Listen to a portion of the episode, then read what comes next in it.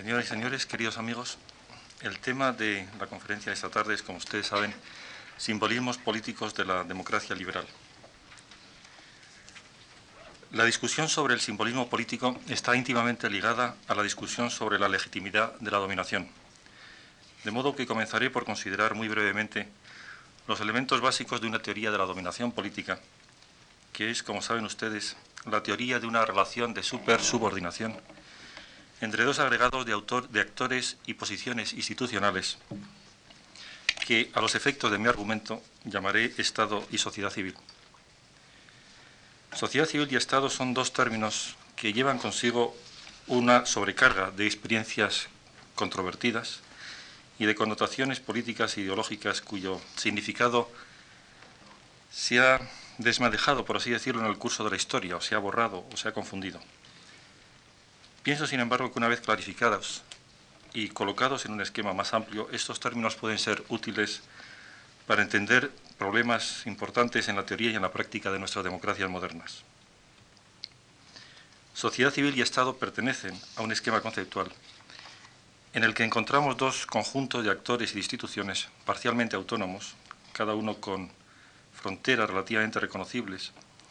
y en control de recursos de todo tipo, que se comprometen en una interacción sistemática el uno con el otro, de tal forma que su autonomía parcial debe ser entendida como una condición previa de su interdependencia. El vínculo crucial entre sociedad civil y Estado viene proporcionado por el concepto de dominación política. El Estado es el conjunto de posiciones de autoridad más o menos permanentes, cubiertas por una, política, una clase política transitoria, que domina a la sociedad civil, esto es, a, una configuración de grupos sociales y de agregados, clases sociales, grupos de estatus o étnicos o religiosos, familias e individuos, interactuando los unos con los otros y comprometidos en actividades, usando recursos y persiguiendo fines de las características más variadas. Poder o dominación significaría la capacidad para hacer que las cosas se hicieran, con el proviso importante de que se hicieran o que se hagan al modo como el dominador o el dominante quiere que se hagan, frente a la resistencia humana o la oposición humana. Dominación política significaría la capacidad del Estado, de los dominantes o de la clase política, para obtener obediencia de sus súbditos, esto es, de la sociedad civil. En último término, en base a la amenaza de la violencia física. Sin embargo, como Weber nos ha enseñado. No es suficiente para, esto no es suficiente para comprender el tipo de relación estable y duradera que la dominación política implica entre dominantes y súbditos. De aquí la adición crucial o el añadido crucial del concepto de legitimidad. De este modo, dominación política significaría la capacidad para hacer y para llevar adelante, pues en otro caso estaríamos hablando de meros deseos, Decisiones que son decisiones últimas, contra las cuales no hay apelación posible y que se imponen si es necesario contra la voluntad de los súbditos, de tal forma que los súbditos experimentan miedo ante la amenaza o el uso eventualmente de la violencia física, y decisiones que son vistas por la mayor parte de los súbditos y por la mayor parte del tiempo como legítimas o moralmente obligatorias. Esto es de tal naturaleza que los súbditos experimentan un sentimiento de deber o de obligación para obedecer esas normas o esas órdenes. ¿Cómo podemos dar cuenta de este sentimiento relativamente extraño de obligación moral para obedecer a los dominadores? Un sentimiento que no es una emoción pasajera, sino un sentimiento duradero, convertido en una pauta de comportamiento estable. La respuesta reside quizá o probablemente en la combinación de dos tipos de consideraciones, unas de carácter formal, otras de carácter sustantivo. A causa de las consideraciones formales, o teniendo en cuenta consideraciones formales, la legitimidad puede ser dada por los súbditos a los dominadores que alcanzan posiciones de autoridad según la tradición, según un procedimiento legal establecido o a causa de su poder extraordinario. De aquí su carácter carismático que se les puede atribuir. Estas son las fuentes de legitimidad que Weber discute. Sin embargo, solamente podemos dar sentido al fenómeno de la legitimidad o al consentimiento moral a autoridad si tenemos en cuenta que los súbditos hacen también consideraciones sustantivas con relación al contenido de las órdenes de los dominadores y a la congruencia entre esas órdenes y los problemas básicos de la sociedad tal como son percibidos. Solamente si hay alguna medida de éxito, alguna, algún tipo de éxito al tratar o al manejarnos con estos problemas, solamente entonces es posible que los dominadores tradicionales o legales o carismáticos puedan esperar que los súbditos consientan a su autoridad. Porque hay como un umbral de fracaso en resolver estos problemas por debajo del cual su legitimidad se descompone y desaparece. Si el consentimiento moral a la autoridad es dado en base a esta legitimidad sustantiva de su dominación, en este caso la dominación debe ser considerada como un instrumento para resolver problemas de la comunidad, para satisfacer sus necesidades, para mantener sus valores, para resolver sus intereses, satisfacer sus intereses. Y por lo tanto, el comportamiento de los dominadores debe ser juzgado de una manera relativamente racional. El consentimiento debe ser considerado como condicional a esta performance, a este comportamiento de los dominadores durante un cierto periodo de tiempo. Y por lo tanto también ese consentimiento debe ser visto como parte de un intercambio, de una relación de intercambio entre dominadores y súbditos, de tal forma que el consentimiento es dado a cambio de una dominación con relativo éxito. Quería hacer tres, eh, tres notas o añadir tres notas breves en este punto. En primer lugar, no me refiero a actos de consentimiento discretos o aislados, sino a pautas de comportamiento obediente y a procesos de intercambio entre dominadores y súbditos. En segundo lugar, el éxito debe ser medido por los estándares de los súbditos, en términos de si sus problemas son resueltos, tal como ellos los puedan ver, los suyos o de aquellas entidades con respecto a las cuales, como por ejemplo la nación, los súbditos se identifican. Finalmente, el éxito es relativo, de tal manera que podemos esperar, y los dominadores normalmente esperan, que todos vivamos y ellos vivan con un margen de relativa insatisfacción. De tal manera que solamente por debajo de determinado umbral la legitimidad es puesta en cuestión. Hay al menos cuatro problemas, problemas básicos que los dominantes deben resolver con algún grado de competencia en todos los sistemas políticos conocidos. La defensa exterior, la seguridad interna, la integración social y el bienestar material. La comunidad vive en un territorio con unas fronteras más o menos reconocibles, situado en un área más amplia, rodeado o rodeada de poblaciones extranjeras. Los dominadores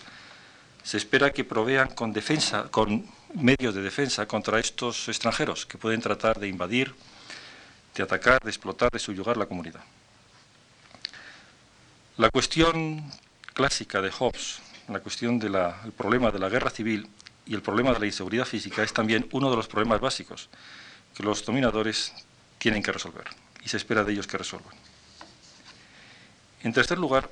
conseguir por lo menos conseguir un, un mínimo grado de integración social o comunidad o solidaridad parece que es también un requerimiento importante. Debe haber algún sentido en el cual las gentes piensan o sientan que pertenecen a la misma unidad social o a la misma identidad colectiva, tanto los dominadores como los dominados, y tanto unos estratos como otros de los dominados, como una nación, como una comunidad de creyentes religiosos, como una red de clases o de grupos que están de alguna forma ligados por tradiciones similares. Se espera de los dominadores que promuevan o promocionen estos valores e incluso que personifiquen esta identidad colectiva. Finalmente, la supervivencia de la comunidad requiere su ajuste al medio físico para conseguir acceso a los recursos necesitados para que la población se alimente, para que la población tenga cobijo y para resolver otro tipo de necesidades materiales. Esto requiere como mínimo evitar el caos económico, evitar el hambre, evitar la las situaciones de extrema pobreza y, en el mejor de los casos, tratar de resolver o de satisfacer las aspiraciones probablemente crecientes de las gentes al crecimiento económico y al eh, bienestar material. Para decirlo en términos mínimos y negativos, al menos evitar el evitar la pérdida de independencia con relación a los extranjeros, la guerra civil, la desintegración social y el caos económico son condiciones básicas que los súbditos esperan que los dominadores eviten y en la medida de su éxito es una precondición sustantiva para el consentimiento moral con su autoridad. Ya sea en su contrario, el fracaso en resolver tales problemas de una forma relativamente razonable, a largo plazo, crea las condiciones para que los súbditos retiren esta eh, actitud o sentimiento de consentimiento con la autoridad de los dominadores. Naturalmente, estos problemas son problemas eh, que pueden ser vistos como relativamente muy difíciles e incluso imposibles si se plantean no en términos mínimos y negativos, sino con mayor ambición. Y aquí es precisamente donde tenemos que introducir consideraciones de legitimidad formal y consideraciones relativas a simbolismos políticos. Si existen consideraciones favorables con relación a la legitimidad formal de los dominadores, que sean carismáticos, tradicionales o legales, así como si se hace un uso correcto de los símbolos políticos, esto puede reforzar el poder de los dominantes o, de alguna forma, suplir el fracaso de los dominantes en resolver problemas. Porque con estas eh, consideraciones favorables sobre la legitimidad formal y con este uso razonable o inteligente de los símbolos políticos, lo que se consigue es extender el periodo de tolerancia de los súbditos y permitir a los dominantes más tiempo para resolver los problemas. Se les da de alguna forma, en otros términos, en otras palabras, con la legitimidad formal y con el simbolismo político, un capital de confianza o una reserva de crédito a los dominadores en base a los cuales estos pueden vivir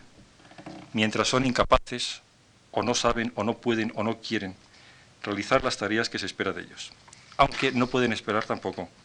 que esta confianza o este crédito se les pueda extender indefinidamente.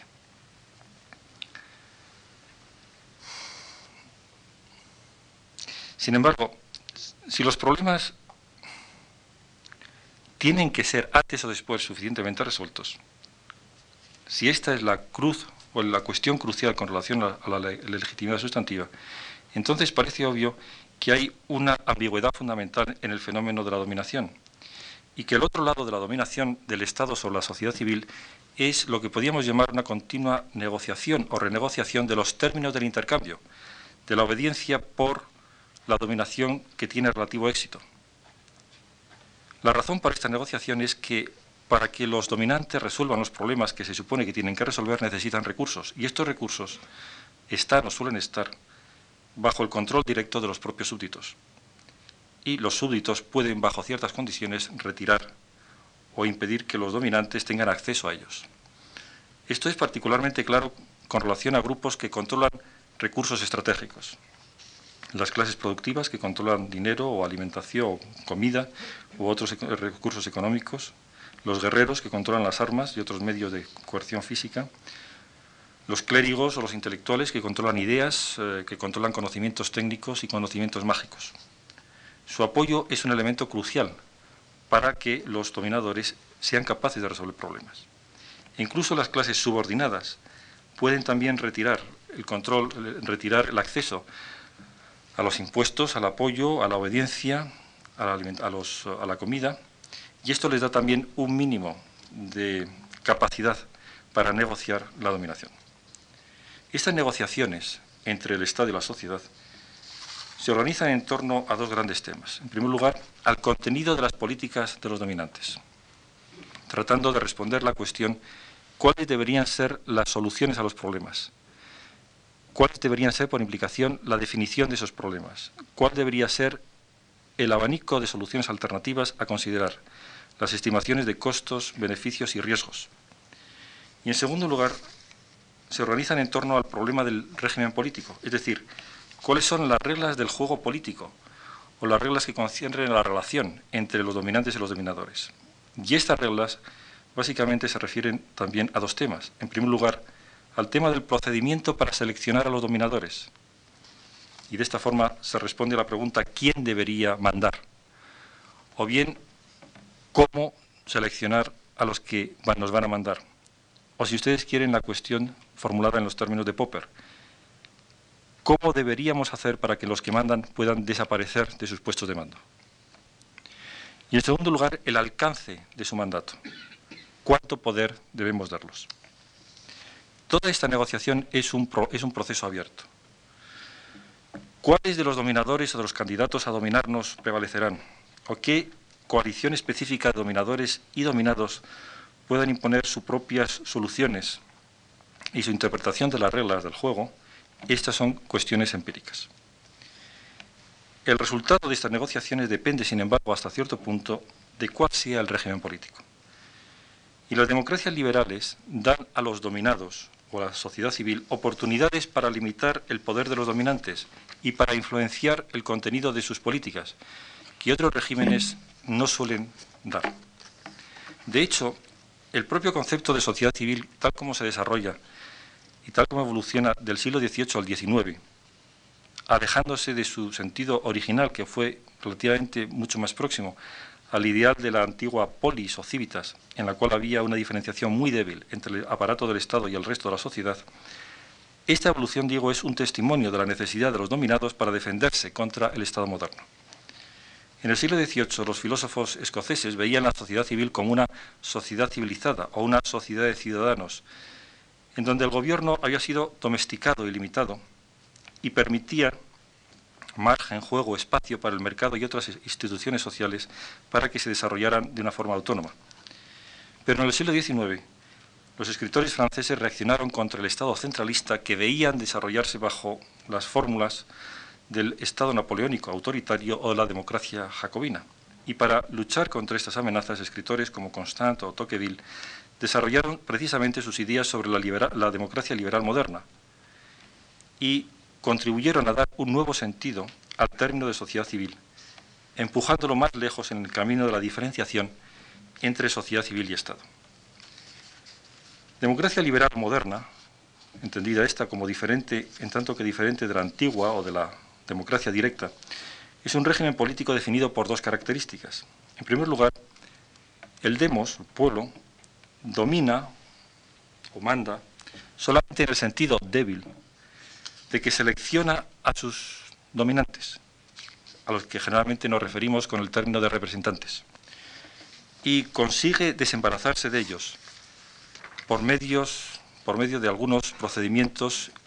y en su momento, por ejemplo, a través de elecciones periódicas. También el pueblo puede expresar sus, eh, visiones o sus modos de ver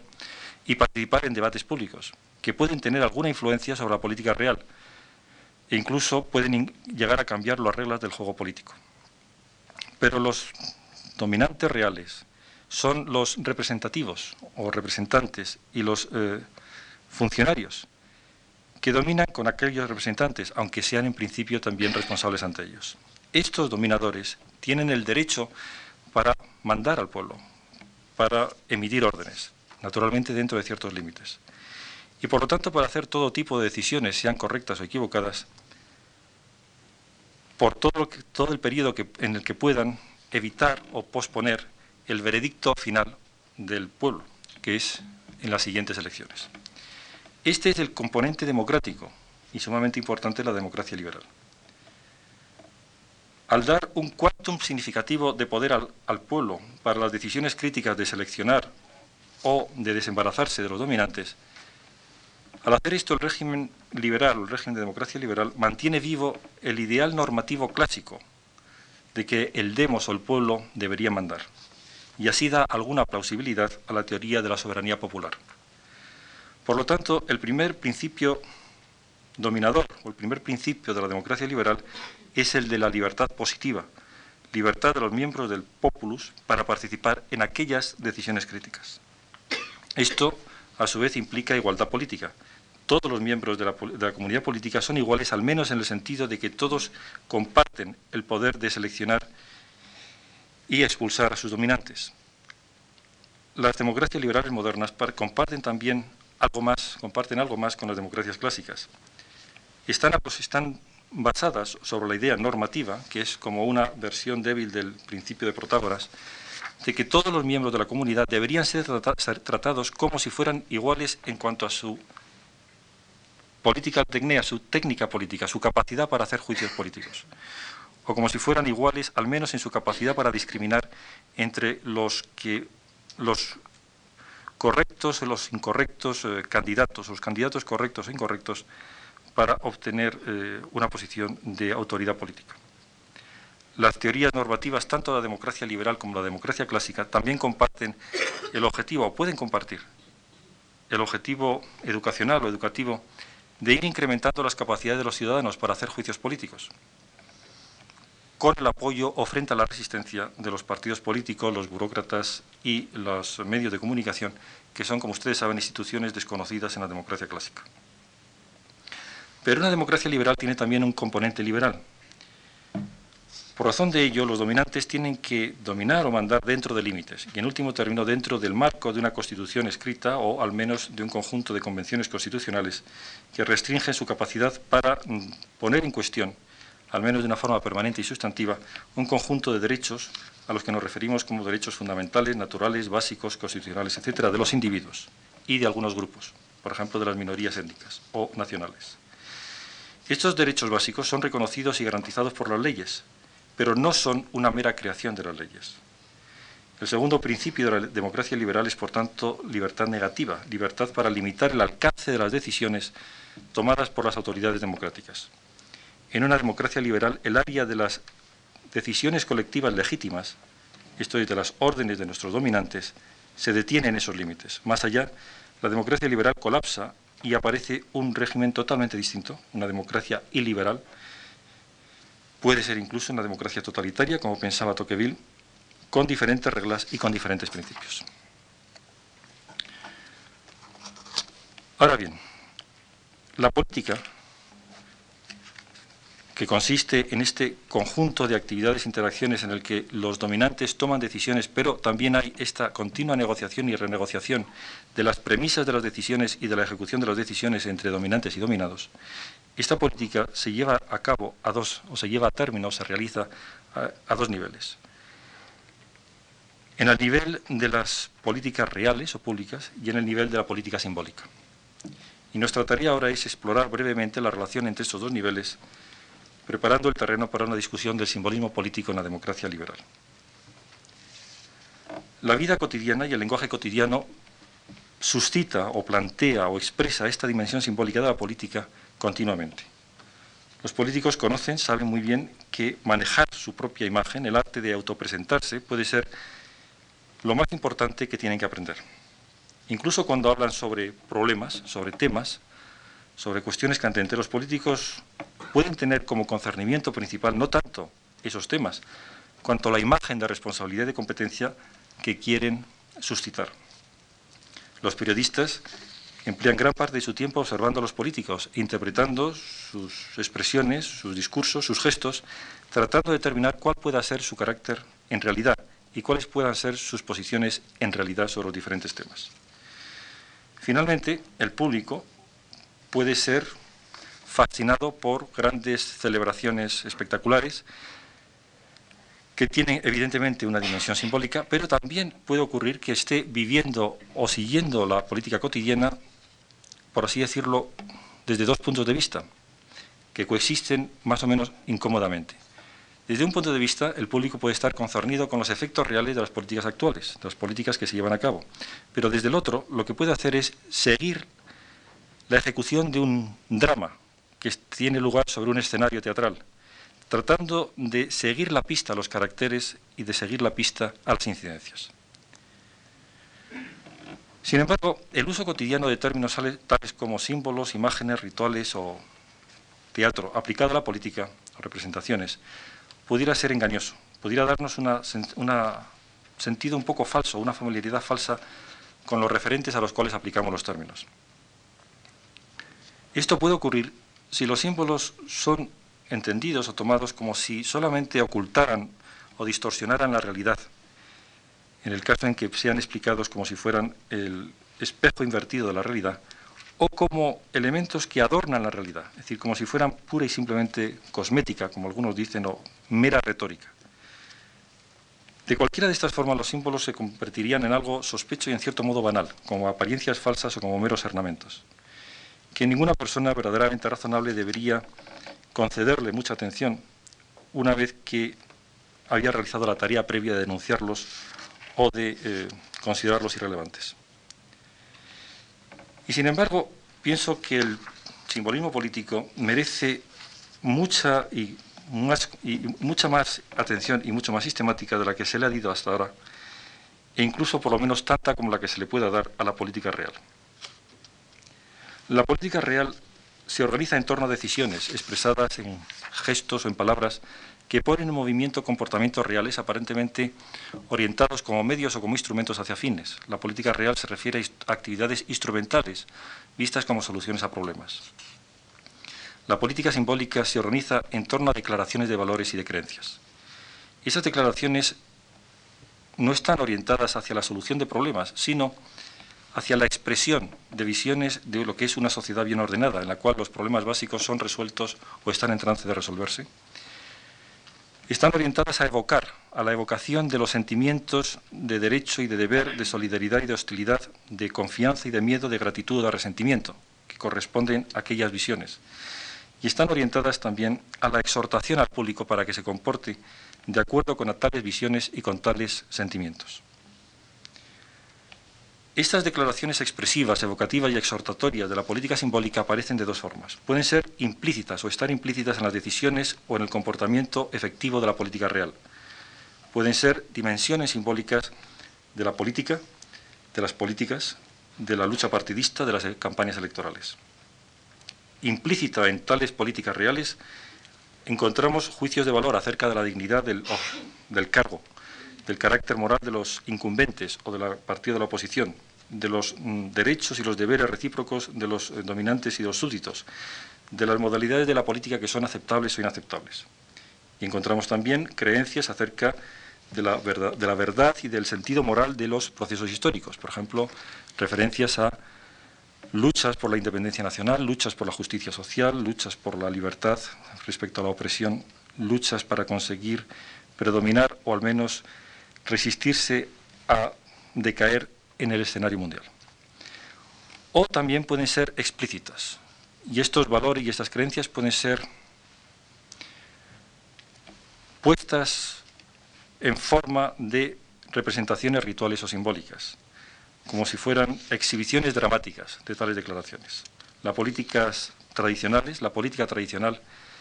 se basó en gran parte en estas eh, exhibiciones frecuentes eh, y, frecuentes y espectaculares,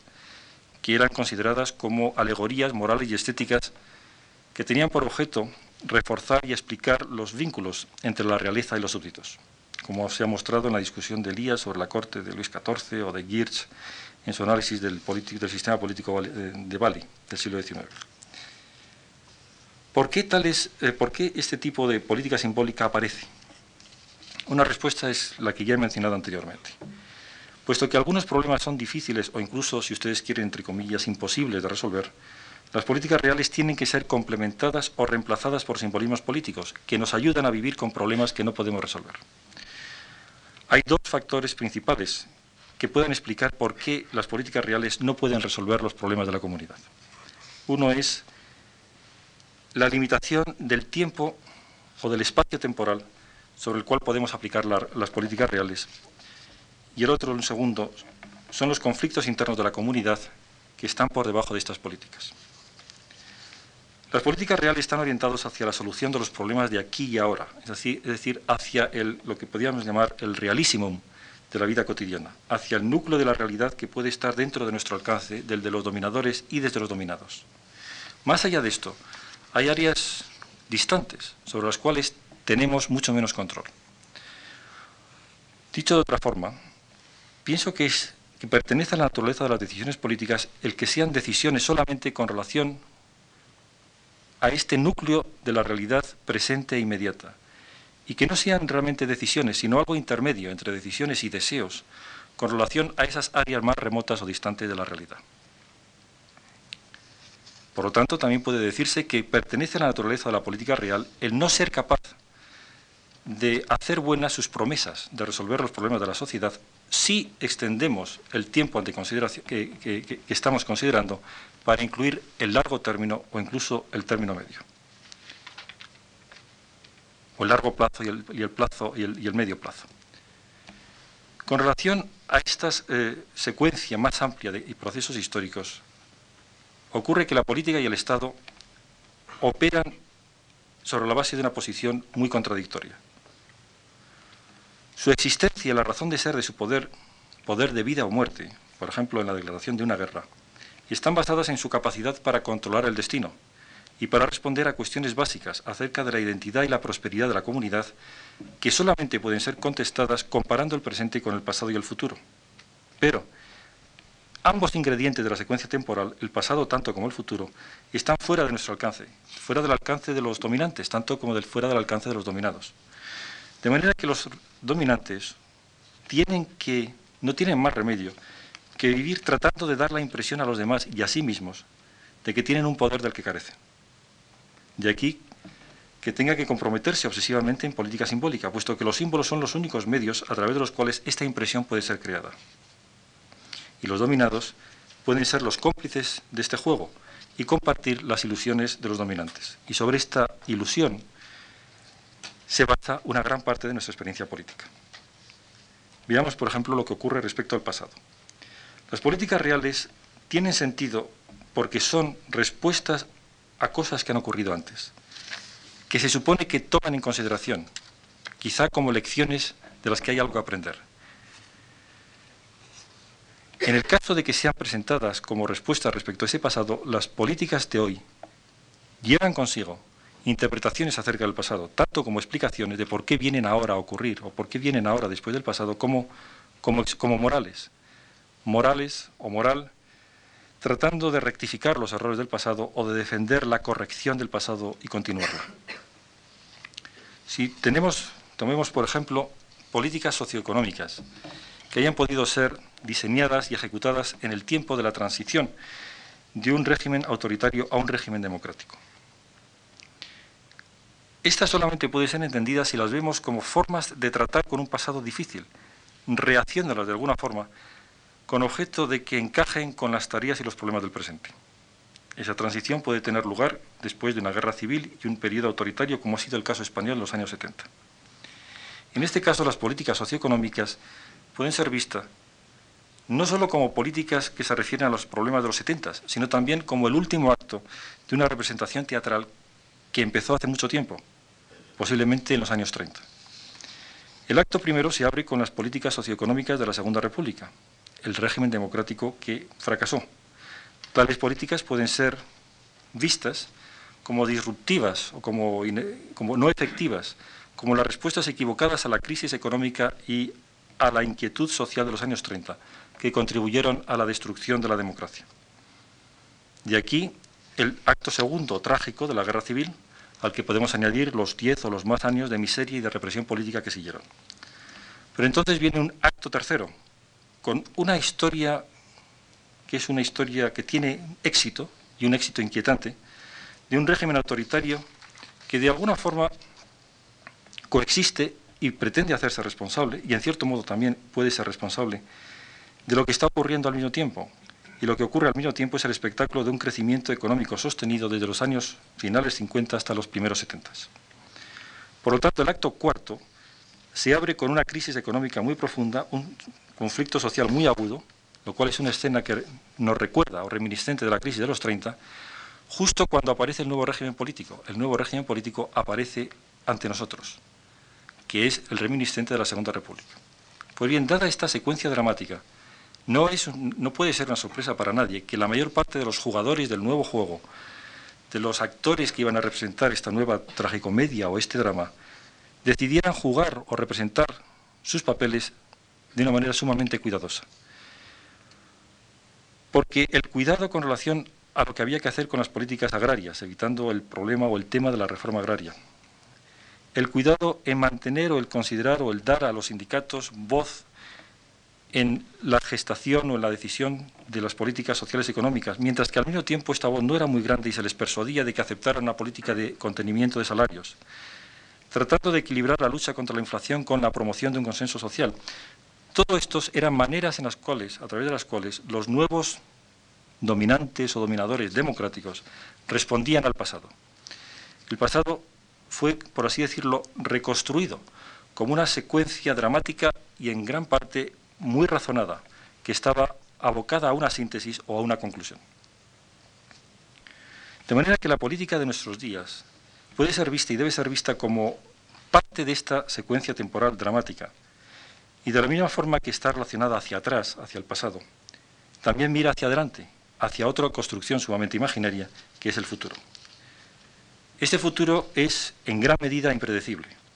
Y de aquí que las ciencias, y en particular las ciencias sociales, puedan hacer predicciones de pautas, pero no puedan hacer predicciones acerca de fenómenos específicos con ningún con un grado suficiente de precisión. Y el futuro es en gran medida impredecible porque vivimos en un universo abierto,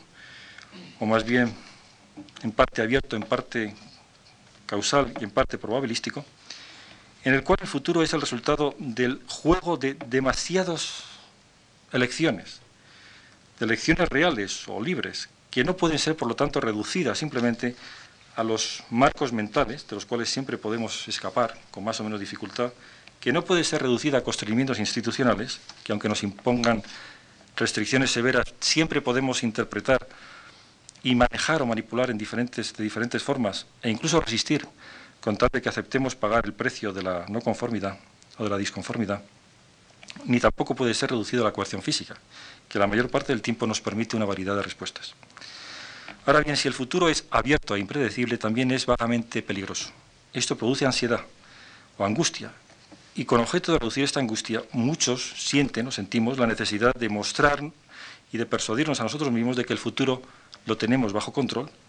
de que el futuro va a ajustarse a una visión de lo que es o lo que debe ser una sociedad bien ordenada en la que por implicación nuestra vida personal va a desarrollarse. Y esta necesidad de figurar, de dibujar este dibujo del futuro puede ser tanto más fuerte cuanto mayores sean las dudas que todos tengamos acerca de él. La política simbólica, por lo tanto, como dimensión simbólica de la política real, como, representación simbólica, está orientada a dar plausibilidad a estas ilusiones de control del destino, a crear escenarios plausibles para el futuro. Plausibles significan al tiempo deseables y alcanzables, deseables y realistas. Por ejemplo, las políticas económicas se supone que son políticas reales por antonomasia, tratando con manejando intereses reales, recursos materiales, necesidades básicas, etc. Sin embargo, las políticas económicas son principalmente efectivas a través de las imágenes que llevan consigo o pueden no llevar consigo acerca de cuál sea la determinación y la capacidad de los dominantes para controlar las, las circunstancias económicas, con tal de que esta imagen sea aceptada por sus propios funcionarios y por el público, tanto los súbditos como los extranjeros, a quienes se dirige. Si esto no es así, las decisiones económicas se convierten en letra muerta o nacen muertas. Subir o bajar los tipos de interés o reducir los eh, gastos públicos o cambiar las eh, reglas eh, fiscales o diseñar las políticas industriales y tantas otras cosas son efectivas principalmente como señales o como símbolos que tienen que ser descifrados e interpretados como indicaciones de cuáles sean las intenciones de los dominadores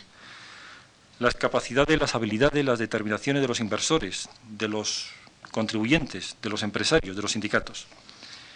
Estas, aquellas políticas son importantes no tanto por lo que dicen explícitamente con relación a este o aquel tema, cuanto por las referencias que implican a políticas consistentes del gobierno que vendrán después, a las actitudes mantenidas por burocracias competentes y firmemente asentadas, a las conexiones entre estas burocracias y los tribunales de justicia, a las sentencias predecibles y a tiempo que puedan confirmar esas decisiones o esas políticas, a las reacciones racionales que a todas estas órdenes o decisiones puedan responderse por parte de los diferentes segmentos del público. Esto es, no son importantes tanto por sí mismas cuanto por las referencias que hacen a futuros actuaciones o comportamientos, tanto de los dominadores como de su aparato legal y administrativo, como de los dominados mismos. Planificar, por ejemplo, que es poner juntos un conjunto de políticas sociales y económicas, no es sino otro escenario plausible que puede o no, o puede o no, incrementar o enfatizar esta imagen de control del destino. Y es obvio que todas estas representaciones del futuro, comportamientos futuros, son extraordinariamente problemáticas, puesto que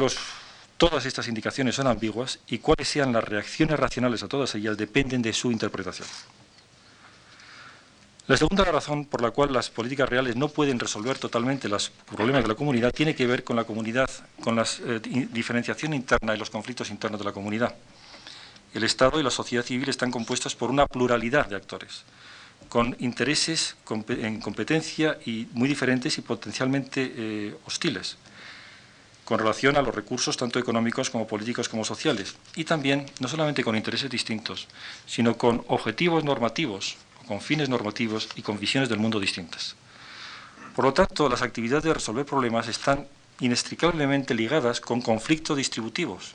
relacionados con el poder, con el estatus y con los, recursos económicos. Y también con eh, conflictos culturales relativos a los fines normativos y a las visiones del mundo. De aquí se sigue que las soluciones de los problemas para algunos, algunas clases o etnias o grupos, etcétera, pueden, ser, pueden ser no soluciones para otros. Y para que haya una solución aceptable por todos, es preciso probablemente la ayuda de la política simbólica, que sugiere juegos iterativos en donde los sacrificios de hoy puedan ser compensados por beneficios, beneficios del futuro, o juegos que no sean de suma cero, que estén basados en una expectativa también para el futuro de crecimiento, de expansión. Puede ser crecimiento económico o hegemonía económica o imperialismo o colonialismo o la expansión de una fe religiosa o la defensa la expansión de valores democráticos o socialistas, etcétera, etcétera. lo que la política simbólica hace es subrayar una identidad común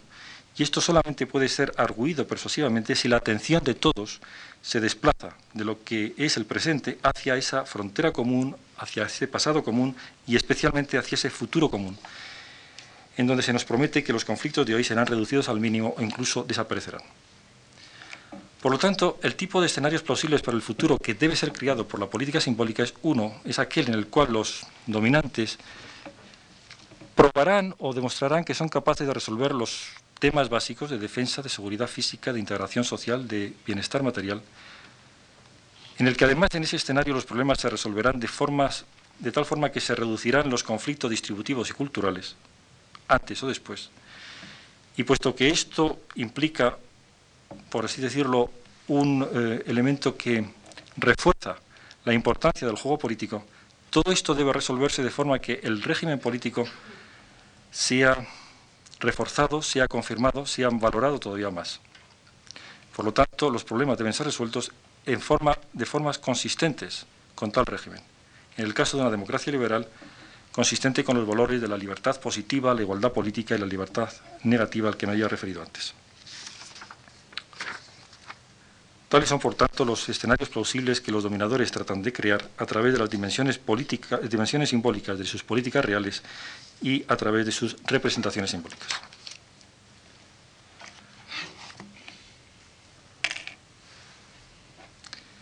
Las representaciones rituales o, teatrales o simbólicas pueden referirse a las políticas reales de muchas maneras. Pueden amplificar o intensificar sus efectos, al modo como se supone que la retórica aristotélica, como lo hace con el buen razonamiento, es decir, el silogismo entimemático al cual rodea como si fuera su núcleo racional. O pueden distorsionarlas, ofreciéndonos un espejo invertido de la realidad, de lo que son las políticas reales. O más probablemente pueden darnos variaciones, el equivalente a variaciones musicales o pinturas expresionistas de esa realidad, enfatizando algunos aspectos, oscureciendo otros y produciendo un resultado que, no, que se parece, que no es eh, la inversión total, pero que no es exactamente el reflejo eh, estricto de la realidad. O pueden también incluso proporcionarnos o darnos referencias contradictorias, dándonos lo que podríamos considerar un comentario ambivalente o irónico sobre la vida real. Es muy probable que en su mayor parte los rituales o los símbolos o las representaciones teatrales de la política vengan a nosotros sobre todo de estas dos formas, ambiguas, ni confirmando totalmente ni rechazando del todo las realidades a las que se refieren. Y de esta forma consiguen presentar delante de nosotros un espectáculo fascinante e intrigante, más fascinante que lo que pudiera hacer una propaganda puramente didáctica. De manera que la, mejor forma de conseguir el efecto dramático es a través de estas ambigüedades que nos obligan a poner algo de nuestra parte, a escoger un lado u otro entre las diferentes interpretaciones, entre los diferentes conflictos de interpretaciones sobre qué significan realmente tales rituales o tales ritos.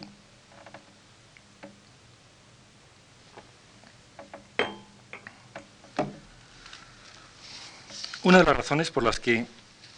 a pesar de que la política está encardinada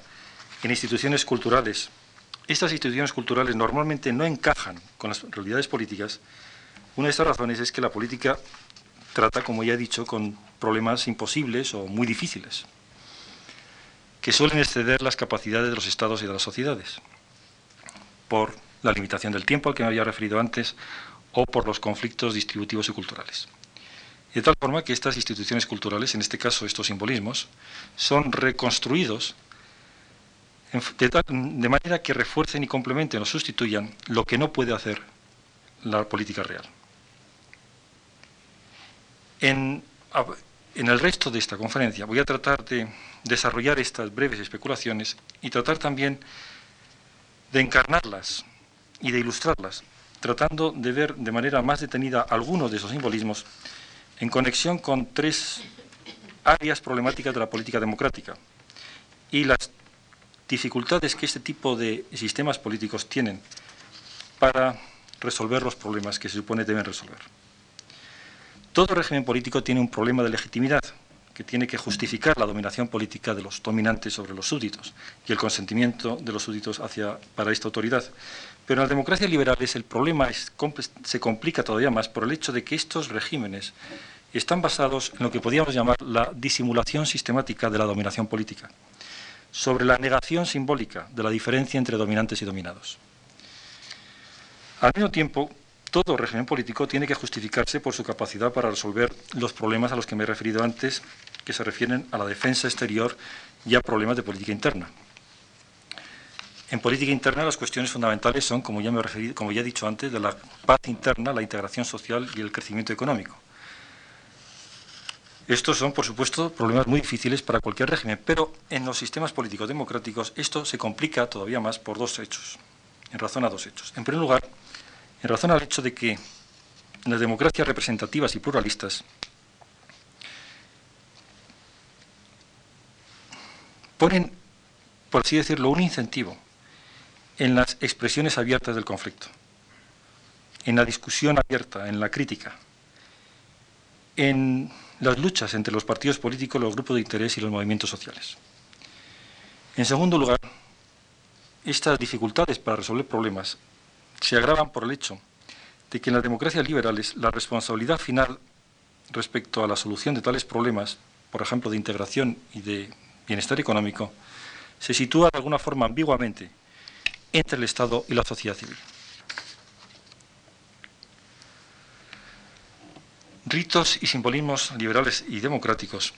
como formas de superar la identidad contradictoria entre dominantes y dominados en la democracia liberal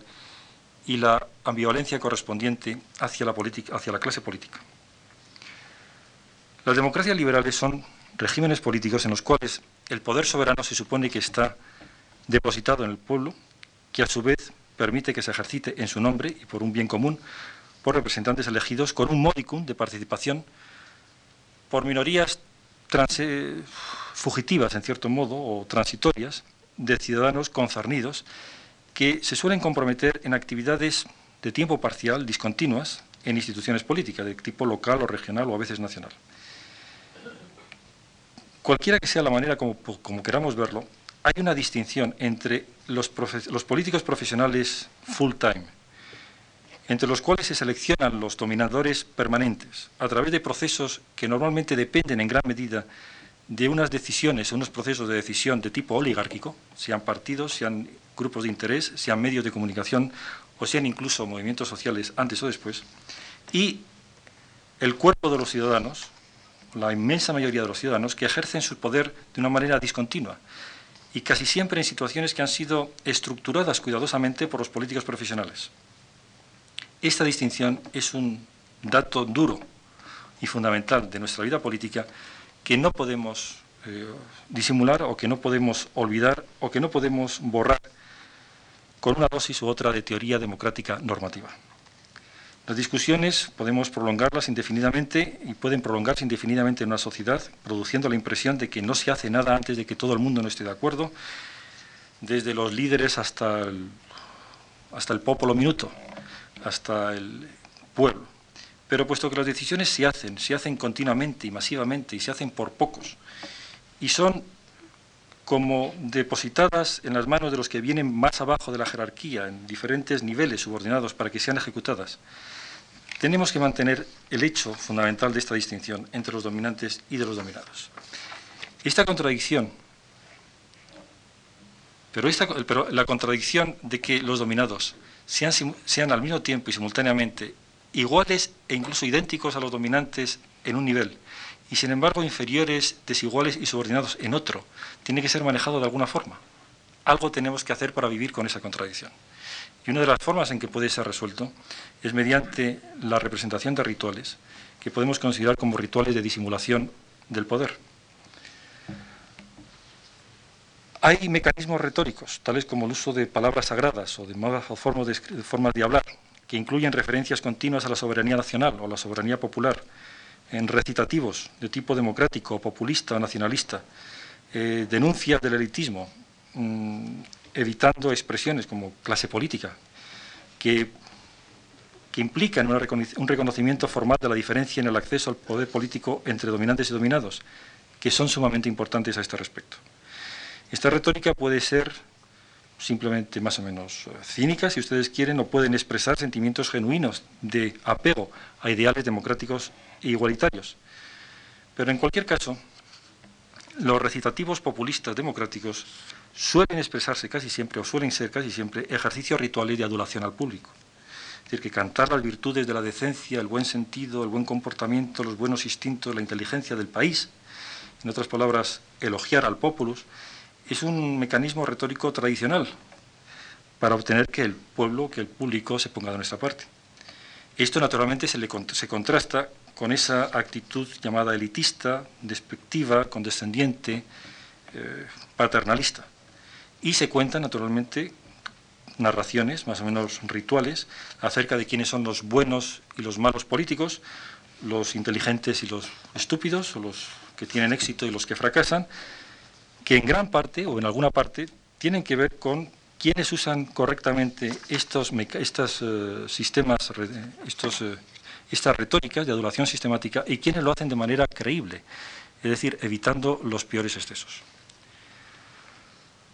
Los gestos, la manipulación de la imagen o la construcción de la imagen debe, debería hacer claro, debe, debe hacer, debe dejar muy claro y especialmente en campañas electorales, que los políticos pertenecen al pueblo, que vienen del pueblo, que hablan como el pueblo, que comparten los mismos sentimientos, experiencias, valores, etcétera, que ellos son como nosotros. Esto puede incluir exhibiciones de la moralidad o de la moral privada de los políticos, por lo menos en algunos países, no tanto como, un como una especie de test de carácter, sino como una forma de indicar que los políticos comparten la moralidad eh, dominante, tiene el mismo sentido del decoro que la mayor parte de la población y sobre todo en países anglosajones, si no una moralidad sexual estricta, al menos una moralidad sexual moderadamente conservadora, ha supuesto siempre una diferenciación de las clases medias con relación a las clases bajas o incluso a las clases altas, que se supone que han tenido morales más laxas. Pero otra de las maneras de vivir con esa contradicción entre dominantes y dominados es también la de permitir que cada uno de los lados de la, contradicción pueda expresarse en diferentes momentos o en diferentes etapas de un ciclo de que podríamos llamar eterno retorno, de tal forma que los dominadores de hoy parecen los dominados de mañana y viceversa. Esto puede ocurrir por una alternancia sistemática de dos estados, los tiempos ordinarios, en donde los que mandan están en su lugar y mandan sobre los súbditos, y tiempos extraordinarios o tiempos de crisis, cuando parece que es el momento de las elecciones, de las campañas electorales, encontramos a los dominadores pidiéndonos los votos, entonces parece como si las cosas cambiaran y los dominados dominaran o domináramos, o se les diera el trato de dominador durante esa especie de Saturnalia de los tiempos electorales. Pero incluso en lo que podemos llamar tiempos ordinarios, También hay situaciones muy diferentes. Hay situaciones que parecen requerir una exhibición de liderazgo y otras que lo que parecen es requerir una exhibición de compromiso, negociaciones y tratos con todos los segmentos de la sociedad civil. Además, el estilo de liderazgo que sea aceptada por un determinado país puede excluir determinadas exhibiciones de autoridad como indicadoras de mal gusto o como ofensivas a la autoimagen del país como democrático. En este caso, las decisiones deben ser presentadas como consensuales a las que se les llega a las que se llega a través de compromisos que reflejan la opinión popular dominante. Sin embargo, los políticos deben estar siempre alertas y saber cuándo tienen que actuar de forma diferente, apareciendo como hombres de Estado, eh, aceptando responsabilidad, siendo los que dirigen o los que van por delante, no, los que siguen a la opinión popular, eh, manteniendo sus principios. De tal forma, hay unas transiciones complejas entre ritos de autoafirmación política y ritos de acomodación. Y para los políticos, aprender a vivir en una democracia significa desarrollar el conocimiento práctico de las situaciones concretas que hacen necesarias estas transiciones y saber cuándo jugar el juego del líder responsable con principios firme y cuándo jugar el, líder, el, juego del líder acomodaticio. Sin embargo, en el fondo de esta alternancia, probablemente existe una ambivalencia inevitable y básica que los eh, dominados sienten con relación a los dominantes y a la clase política. Porque a la mezcla de esperanza y de miedo, de ah, apego y desapego que los dominadores hacia los dominadores que los súbditos sienten en todo régimen político, la experiencia de vivir en una democracia liberal añade esos ritos desconcertantes, que son las elecciones y las campañas electorales, que parecen construir una especie de reversión o inversión de papeles entre unos y otros. Una de las maneras de reducir esta ambivalencia es comprometerse en ritos de lo que podríamos llamar desecración o humillación de la clase política. Así tenemos, por ejemplo, la exhibición sistemática de desconfianza y cinismo con relación a los políticos, que parece también uno de los hechos normales de la vida cotidiana en un régimen democrático. Exhibiendo esta especie de cinismo respecto a lo que se pueda esperar de los políticos, las gentes pueden rechazar la clase política y por implicación rechazar al Estado, que pretende, sin embargo, ocupar un lugar central en la comunidad moral. En lugar de ello, las gentes pueden colocar a los políticos fuera de la comunidad moral o en sus márgenes y definirlos como infiables, corruptos, incompetentes, eh, egoístas. Y esto es lo que suele hacer una parte variable, pero relativamente amplia, de la población. Expresar ambivalencia o sentimientos muy ambivalentes respecto a los políticos. Les da poder, si se quiere, pero no les da crédito moral, no les da autoridad. Eh, chistes, estereotipos, eh, juicios morales hostiles son activados muy fácilmente o son reactivados por acontecimientos cotidianos de la vida política. Incluso se puede decir que hay una especie de reservoir, de, reserva de files eh, de sentimientos hostiles, que incentiva de alguna forma a los partidos de oposición y a los candidatos de oposición para basar sus campañas electorales en simplemente lo que podríamos llamar la crítica a los que mandan, eh, de forma vaga y genérica, porque de esa forma pueden capitalizar fácilmente esa especie de resentimiento latente, de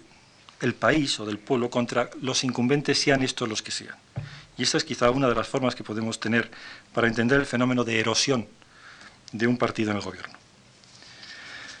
Pero también puede ocurrir que este resentimiento se pueda expresar a través de otros ritos de desecración, los ritos del partidismo político y, en especial, pienso, los ritos que podríamos llamar de izquierda a derecha. Por supuesto que hay razones muy importantes para eh, las diferencias entre los partidos políticos y para las diferencias entre izquierda y derecha que podemos trazar y entender a partir de una, historia muy compleja. Posiblemente podríamos remontarnos a las instituciones de la realeza dual y desde luego habría que, estar, eh, que considerar eh, temas eh, sumamente importantes de toda nuestra vida contemporánea. Yo no estoy negando esto. Pero sí quiero añadir que hay algo más que, estos, que estas razones sustantivas en la hostilidad y en, la, eh, el enfrentamiento ritual y sistemático de izquierda y derecha en nuestra vida democrática contemporánea. Es también cierto que tratar de empujar al electorado hacia el molde del sistema del partido y tratar de estabilizar este sistema, como suele decirse, apegando bloques de, de, votantes a los diferentes países de una manera permanente, es un fin fundamental de los, de los partidos y de las organizaciones y de los intelectuales próximos a ellos. Pero si se considera normalmente la falta o la ausencia de sanciones creíbles que los políticos tienen a su disposición para realizar este objetivo, de colocarnos a todos en la izquierda, en la derecha o en el centro, o en sus partidos. Y si se considera la sutileza, los cambios y las confusiones de la historia ideológica de la izquierda y de la derecha, por no hablar del centro, en todos los países,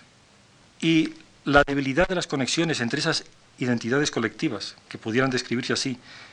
y las posiciones que haya podido tomar sobre cualquier tipo de temas, sobre cualquier periodo significante de tiempo,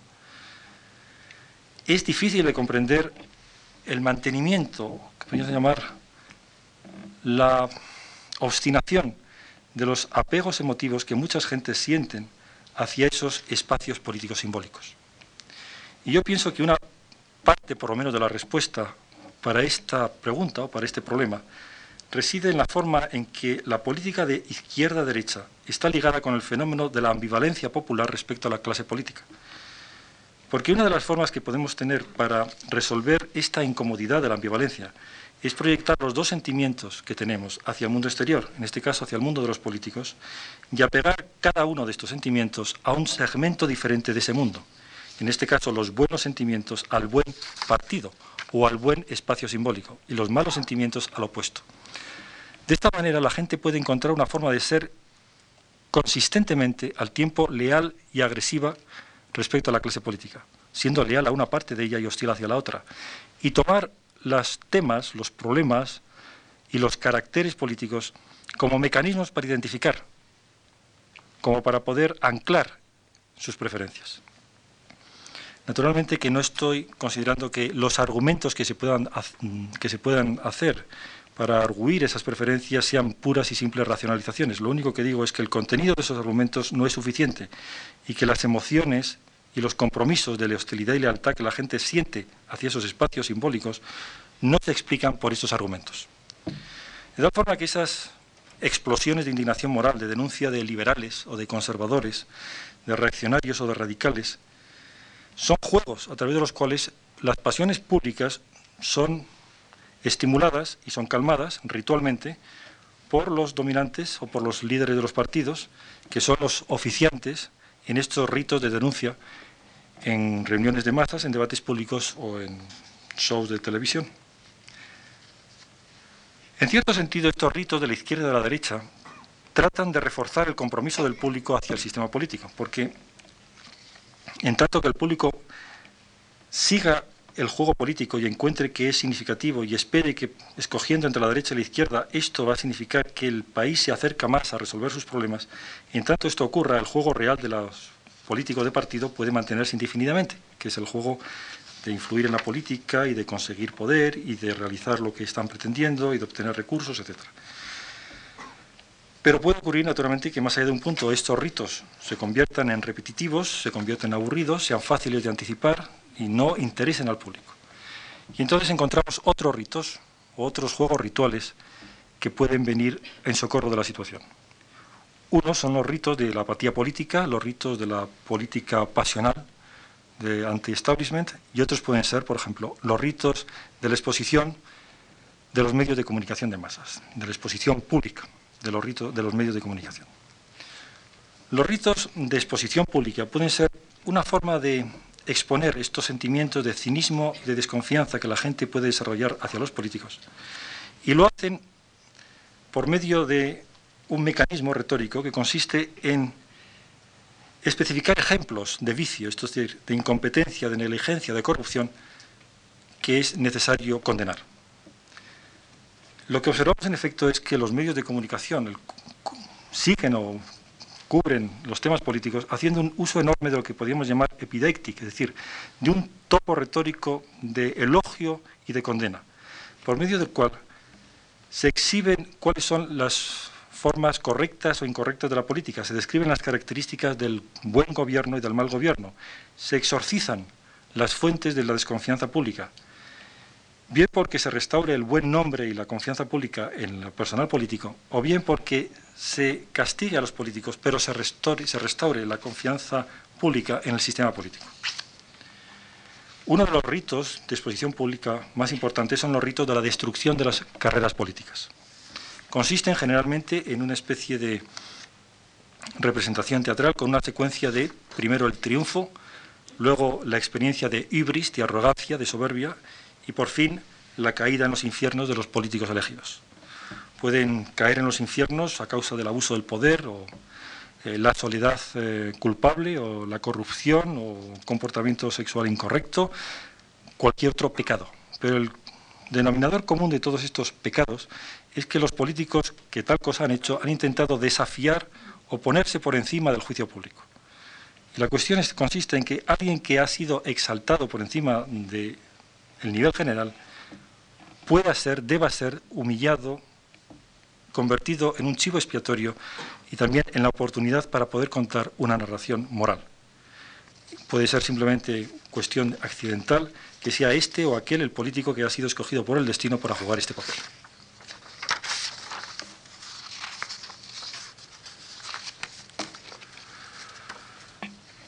Ritos y simbolismos liberales y democráticos como formas de superar la amenaza de la guerra civil y de la desintegración social, elecciones y debates parlamentarios, contra ritos de desecración de elecciones y de parlamentos y algunos efectos de mitos trágicos. Como ustedes saben, muchas democracias liberales han emergido o han aparecido a partir de experiencias de lucha muy violenta entre segmentos amplios y significativos de la población, luchando unos contra otros durante un periodo de tiempo relativamente largo. Este fue claramente el caso del sistema político británico, si volvemos nuestra mirada al siglo XVII, y lo mismo puede aplicarse de otros muchos países. En el pasado más reciente de la Europa continental, la restauración de la democracia en Alemania, en Austria, en Francia y en Italia en los años 40,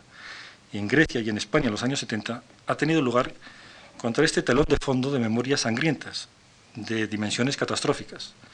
Luchas en las calles, eh, guerrillas o guerra civil prolongada, purgas políticas, eh, campos de concentración, eh, juicios sumarios o asesinatos en masa. Todas estas memorias, en cierto modo horribles, evidentemente horribles, han sido posiblemente reprimidas o debilitadas con el lapso del tiempo, pero nunca totalmente olvidadas, al menos por una generación o por dos generaciones. Y esas memorias van juntas con sentimientos de indignación, de tristeza, de vergüenza o de culpa que se han asociado a esos acontecimientos. Esos son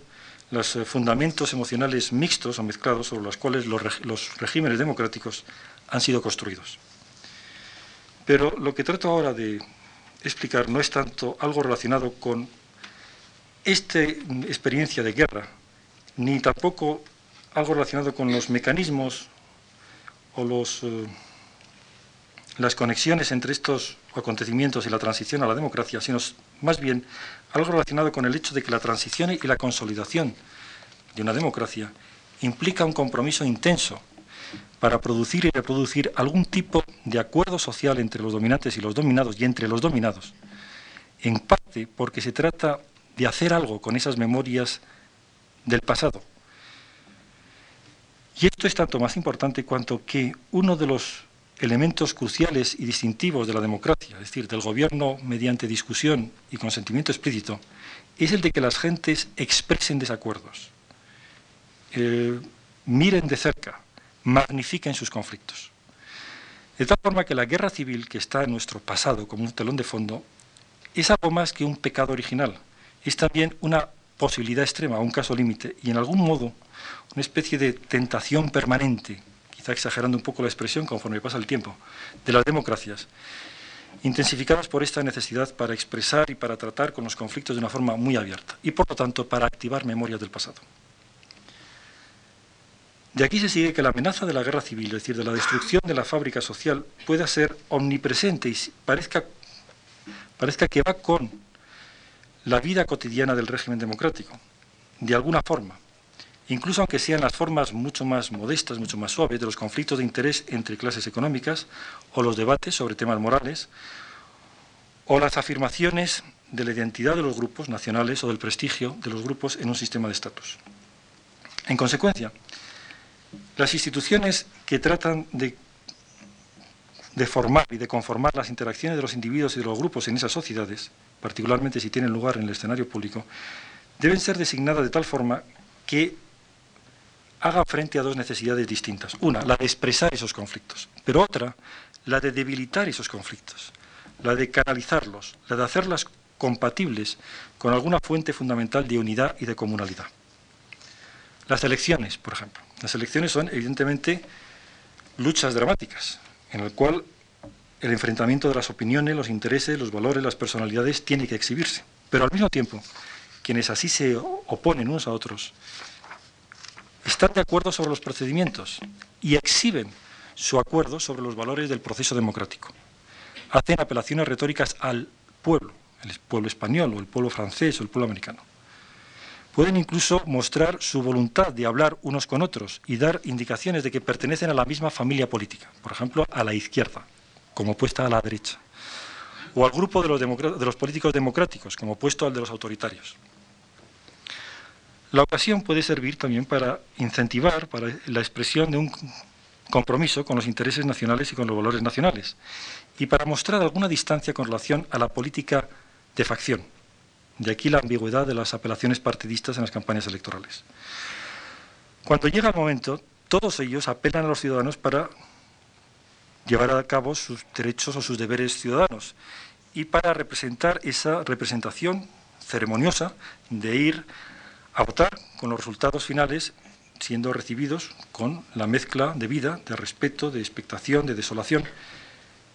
con las que se reciben o con las que se asiste a las celebraciones sagradas, puesto que la Vox Populi se convierte en Vox Dei. Y en ese momento los dominantes y los dominados se convierten en entidades o agregados temporalmente idénticos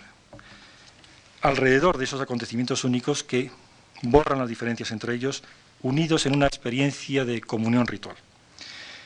Esta representación es repetida una y otra vez en elecciones nacionales, de Estado, regionales, locales, etc. Siempre construidas como espectáculos que todos debemos ver y en las que todos debemos participar, con la intervención de todos estos eh, especialistas en efectos dramáticos, que son los eh, periodistas o que son los eh, propios políticos, efectos dramáticos que tienen el interés o que tienen la finalidad de incrementar la importancia que todos demos al acontecimiento y de incrementar la intensidad de los sentimientos de compromiso, respeto y obligación moral. Estas emociones morales solamente pueden ser entendidas plenamente cuando se contrastan con las emociones que aparecen cuando ocurren los rituales o los ritos opuestos, los ritos de desecración de los procesos electorales, es decir, cuando se rompen las urnas, cuando los, eh, cuando los votantes son asesinados, cuando intervienen los soldados, o los tanques, o las guerrillas. Porque todos estos acontecimientos, que pueden ser considerados desde este punto de vista como contrarrituales o rituales de desecración, son los signos premonitorios, del terror y el temblor de las guerras civiles, es decir, cuando el, social, cuando el contrato social se rompe y la gente queda con esos compromisos precarios e inestables que les ligan los unos a los otros, como islas tenues de predictibilidad y de solidaridad en un océano mucho más amplio de incertidumbre y de peligro. Pero muy a menudo ambos conjuntos de emociones morales, los evocados por memorias de desecración de los ritos electorales y los evocados por la representación pacífica de estos ritos, aparecen juntos ante el público, como si correspondieran a las etapas de una secuencia dramática, a veces en la vida de una sola generación o a veces en un periodo de uno o de, o de más siglos o varias generaciones comprimidas en un tiempo teatral que centra su atención en pocos acontecimientos cruciales. De esta forma, las memorias de las urnas rotas o de la inquietud o de la guerra civil pueden ser mantenidas vivas y estar ahí, en el, en el fondo de nuestras celebraciones electorales del momento presente. De hecho, estas celebraciones pueden ser una especie de encantación mágica, encantación mágica de los espíritus diabólicos que prevalecieron en el pasado y pueden ser vistas como si fueran representadas estas eh, elecciones como en desafío, como un desafío contra estos espíritus diabólicos. Lo que he dicho acerca de las elecciones puede ser repetido de otras representaciones, por ejemplo, de los debates parlamentarios. Por ejemplo, cuando, en una, cuando están en sesión cerrada, estas sesiones, estos debates parlamentarios pueden ser rituales o ritualísticos, o pueden corresponder a rituales o ritos de la vida partidista, es decir, dejar bien claro cuáles son los signos de la identificación partidista los varios, de los varios miembros del Parlamento, desplegar signos de lealtad a su propio partido y a los líderes, recitar la línea oficial, repetir las letanías de los eh, discursos fieros o acomodaticios, etc. Pero una vez que aparece la televisión o aparece el público, o parece que eso ya es visto por el conjunto de un país, entonces es posible representar otros ritos que tienen una apelación mucho más amplia o que tienen un destinatario más eh, general. Uno de ellos es la celebración del debate parlamentario como tal, eh, sin tener tanto en, cuenta, eh, tanto en cuenta el contenido específico. El Parlamento entonces parece como si fuera la personificación cuasi hegeliana, cuasi risoniana de la voluntad general o del espíritu público o del espíritu de la nación que se hace a sí mismo a través de este encuentro de opiniones contrarias, se convierte en una síntesis armoniosa que será aceptada o debe ser aceptada como la ley de, la ley, la ley de todos los españoles, por ejemplo. De nuevo, estas, las emociones morales evocadas por estos rituales son ayudadas profundamente, son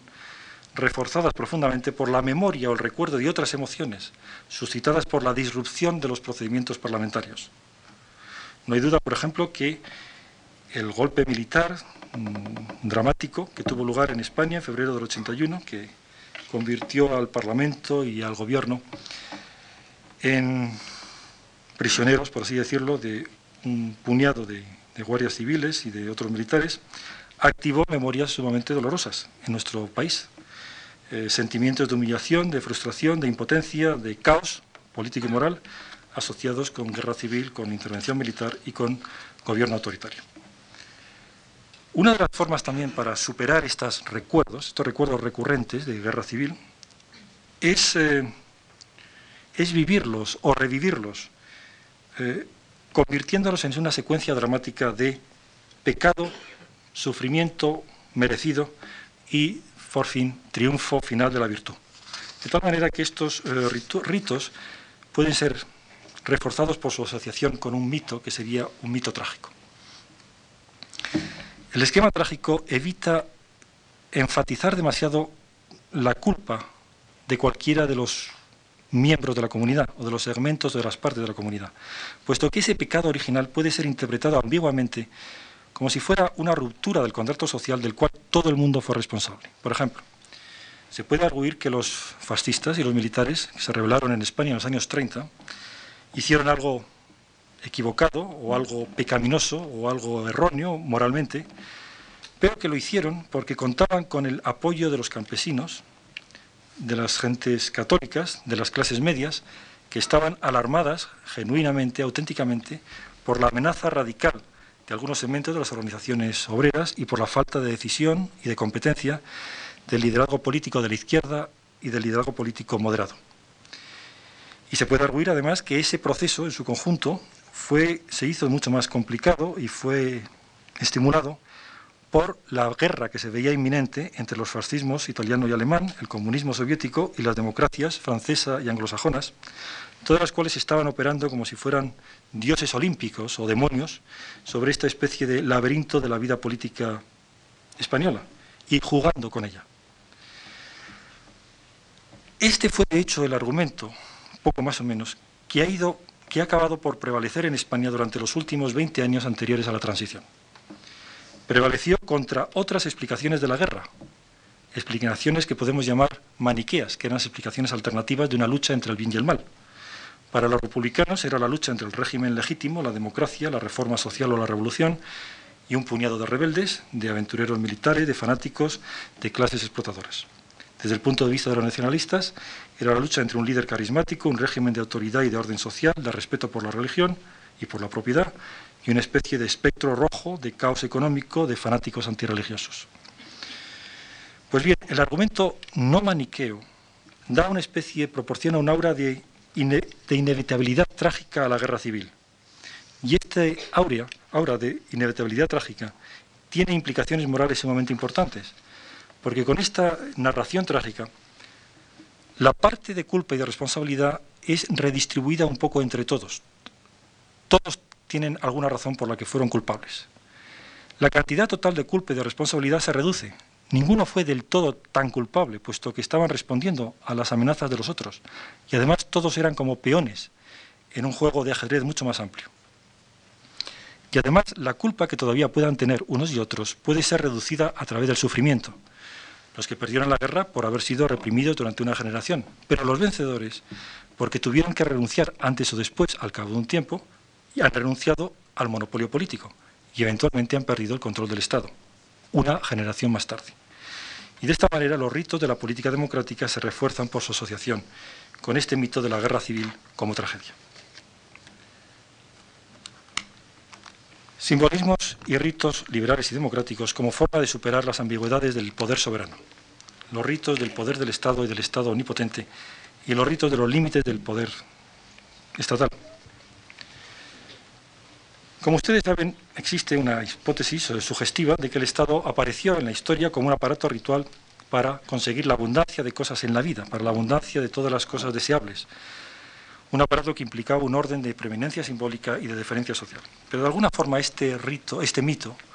del Estado o este, este, este punto de origen se ha mantenido de una forma u otra a través de la historia posterior. De alguna forma los estados, o muchos, una vez que se han desarrollado y se han convertido en sistemas de dominación política propiamente dicha, donde la obediencia, donde se requiere obediencia y no simplemente deferencia hacia la autoridad, han conseguido mantener esas ambiciones inmensas que, que tuvieron en sus orígenes rituales. Y aparecen ante nosotros, o tienden a aparecer, como si fueran las fuentes fundamentales para la abundancia de todas las cosas deseables, bien sea a través de comportamientos efectivos, bien sea a través de comportamientos simbólicos.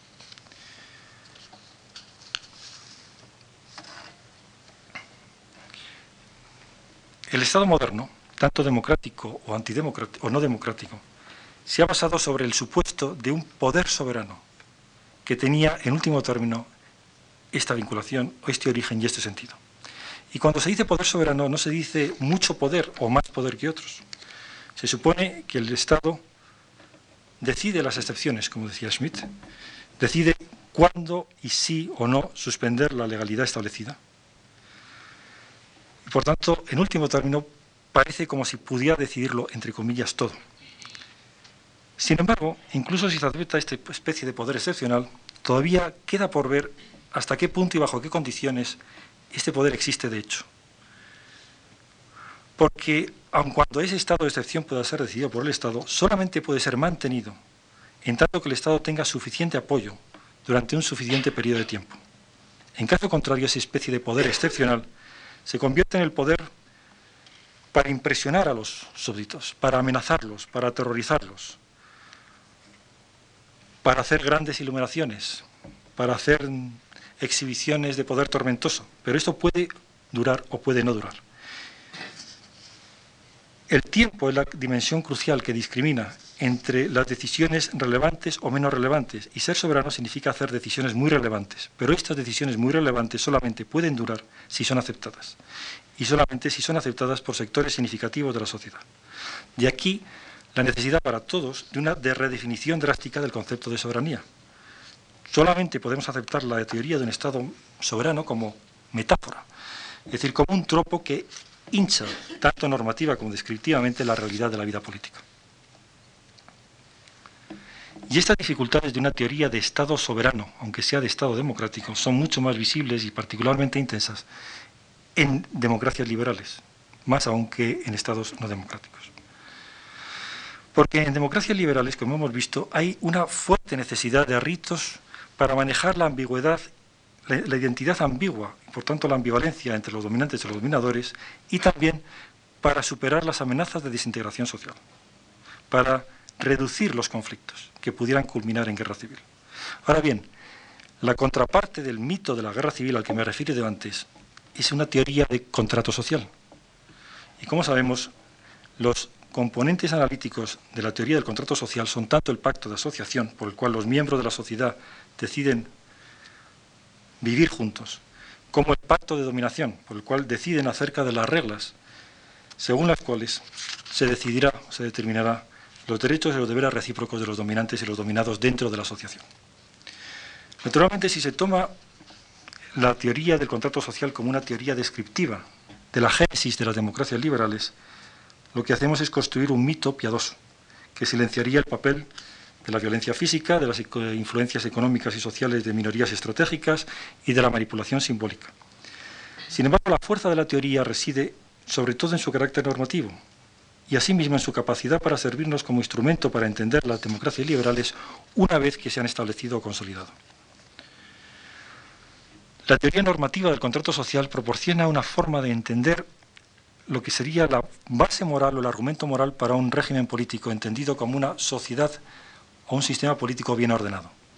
La teoría nos da como una medida de la reforma política. O bien las instituciones políticas son construidas y formadas como si estuvieran basadas en un contrato social entre dominantes y dominados, o bien las instituciones políticas no son aceptables y deben ser, y deben ser cambiadas para que se construyan de esta forma. En segundo lugar, tenemos que tener en cuenta la importancia analítica de la teoría para entender cómo funcionan las democracias liberales una vez que se han establecido. Porque cualquiera que sea la génesis real y, las etapas más o menos complicadas del periodo transicional de las democracias liberales, la mayor parte de ellas se refieren a una especie de momento fundamental o fundacional que tiene una significación simbólica altísima, que es la elaboración y la aprobación popular de una constitución por lo general junto con una serie de instituciones, arreglos o entendimientos o compromisos de carácter cuasi constitucional que suelen implicar la Iglesia, el ejército, las élites regionales, la, comunidad de los negocios o los sindicatos. A este momento fundacional y a estos eh, arreglos o entendimientos constitucionales se refiere toda la vida posterior, toda la vida política posterior de la democracia liberal. Si esto es así, de aquí se sigue que a la cuestión sobre si, el Estado democrático tiene poder soberano o tiene poder limitado, pongamos en cuestiones de política interna, a esta cuestión no tenemos una respuesta inequívoca. De hecho, lo que observamos en la política democrática es que se les da dos respuestas contradictorias. El poder del Estado, basado en la voluntad y el poder del pueblo, no debería tener límites y al mismo tiempo debería tener los límites de los arreglos constitucionales del contrato social original. De aquí, por lo tanto, dos requerimientos contradictorios. El Estado es, en principio, omnipotente y el Estado y el poder del Estado también, en principio, tiene límites, puesto que el Estado tiene que negociar continuamente con la sociedad civil, mayorías y minorías, sobre cualquier revisión significativa del contrato social originario. Podemos recordar que los temas o los problemas básicos de domésticos o internos, además o aparte de la defensa y de las relaciones exteriores que hemos considerado hasta ahora, eran los problemas de controlar la violencia interna, de proporcionar a la gente o al pueblo con un sentido de comunidad y de resolver problemas económicos fundamentales. Pues bien, con relación a cualquiera de estos temas, podemos esperar, por lo tanto, tanto ritos de poder de Estado como ritos de límites del poder de Estado, ritos de negociación. Veamos algunas consideraciones a propósito de, políticas económicas y lo que llamo la conexión blanda o débil entre los ritos y las políticas a este respecto. Los ritos del poder del Estado en el terreno, en la arena de las políticas económicas son tanto más frecuentes cuanto más el Estado intenta transformar el sistema capitalista que forma la base económica histórica de todas las democracias conocidas hasta ahora, a través de reformas diseñadas y ejecutadas por burócratas o funcionarios. Más ocurrirá esto, más ocurrirá, más tendremos a la vista ritos de afirmación del Estado, ritos de poder de Estado, que cuando el Estado trata de simplemente vivir o convivir con esa especie de transformación continua y endógena del sistema capitalista por sí mismo o aquella que tiene lugar mediante el juego entre el capitalismo y los tribunales de justicia, los consumidores, los sindicatos y los mercados internacionales. Sin embargo, estas diferencias, las diferencias entre ritos de afirmación del poder del Estado y ritos de limitación del Estado, lo que podríamos llamar ritos, entre comillas, socialistas o socialdemócratas y ritos neoliberales, por hablar un poco en los términos que se supone debemos hablar hoy, a pesar de que estas diferencias puedan ser desplegadas abiertamente, sin embargo pueden ser confundidas por el hecho de que muy a menudo, confundidas y como emborronadas o convertidas en borrosas, por el hecho de que muy a menudo los objetivos manifiestos o las intenciones manifiestas del Estado pueden estar muy lejos de sus políticas reales. bien porque el Estado oscila entre diferentes objetivos, o bien porque oscila incluso entre hacer algo en cualquier dirección, o simplemente pretender que hace algo, o dar la impresión de que hace algo. Estas complicaciones se basan en tres hechos. En primer lugar, en el hecho de que los diversos segmentos de la clase política, con objeto de llegar o conseguir la dominación, necesitan el apoyo de los actores organizados de la sociedad civil en la esfera económica,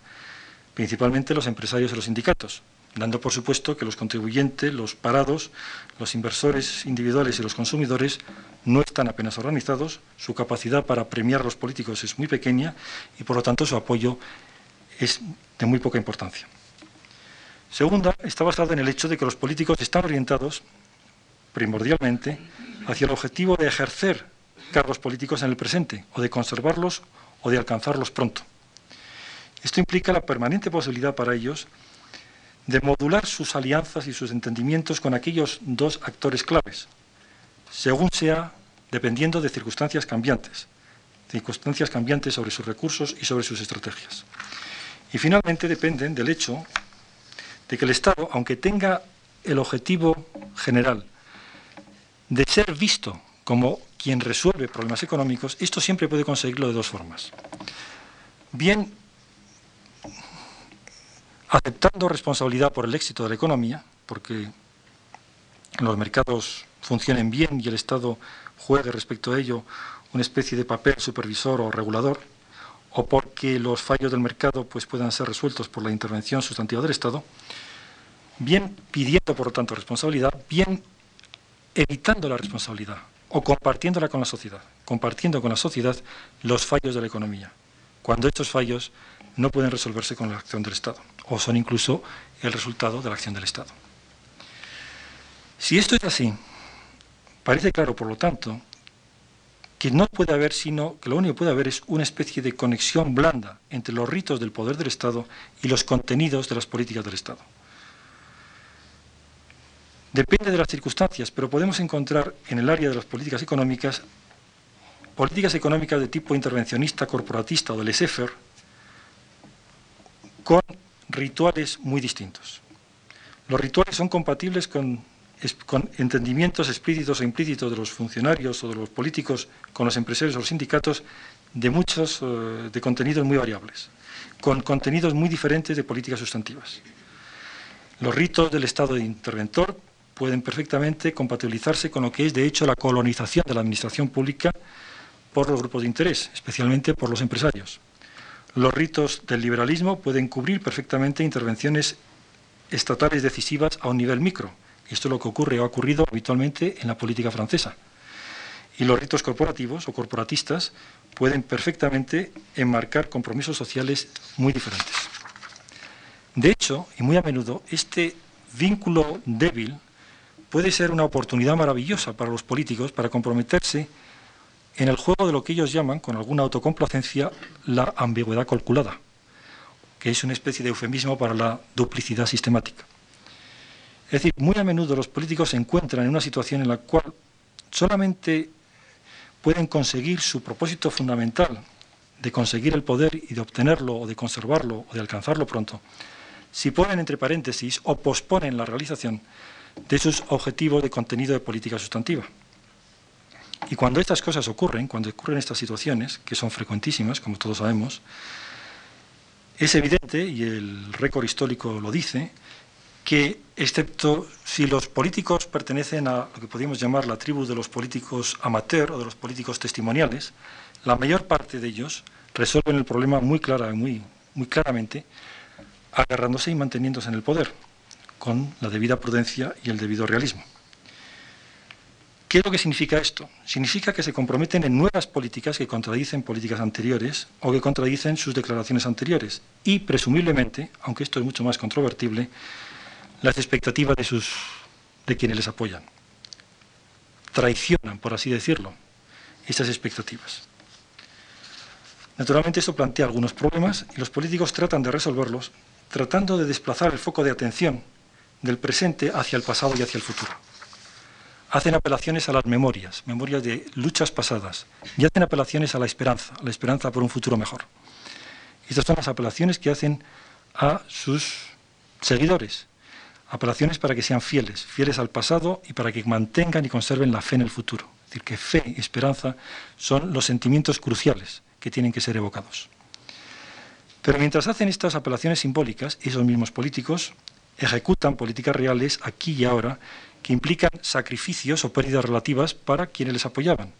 Por ejemplo, los políticos de izquierda pueden ejecutar políticas económicas de austeridad, que suponen la contención de los crecimientos salariales, menores garantías para el empleo permanente, límites para el crecimiento de los servicios sociales, que van contra los intereses de lo que podríamos llamar el núcleo de la fuerza de trabajo. Pero también podemos pensar en políticos de derechas, que ejecutan políticas de descolonización, como ha sido el caso con De Gaulle o como ha sido el caso con otros muchos, en contra de los sentimientos y de los intereses de quienes les apoyan. Haciendo esto, estos políticos se dan cuenta de que pronunciando determinadas palabras de una manera suficientemente persuasiva y continua y haciendo determinados gestos pueden mantener a sus seguidores tradicionales, dijéramos, usando ese capital de confianza que se ha ido acumulando en el pasado y al mismo tiempo ejecutando otras políticas que dan,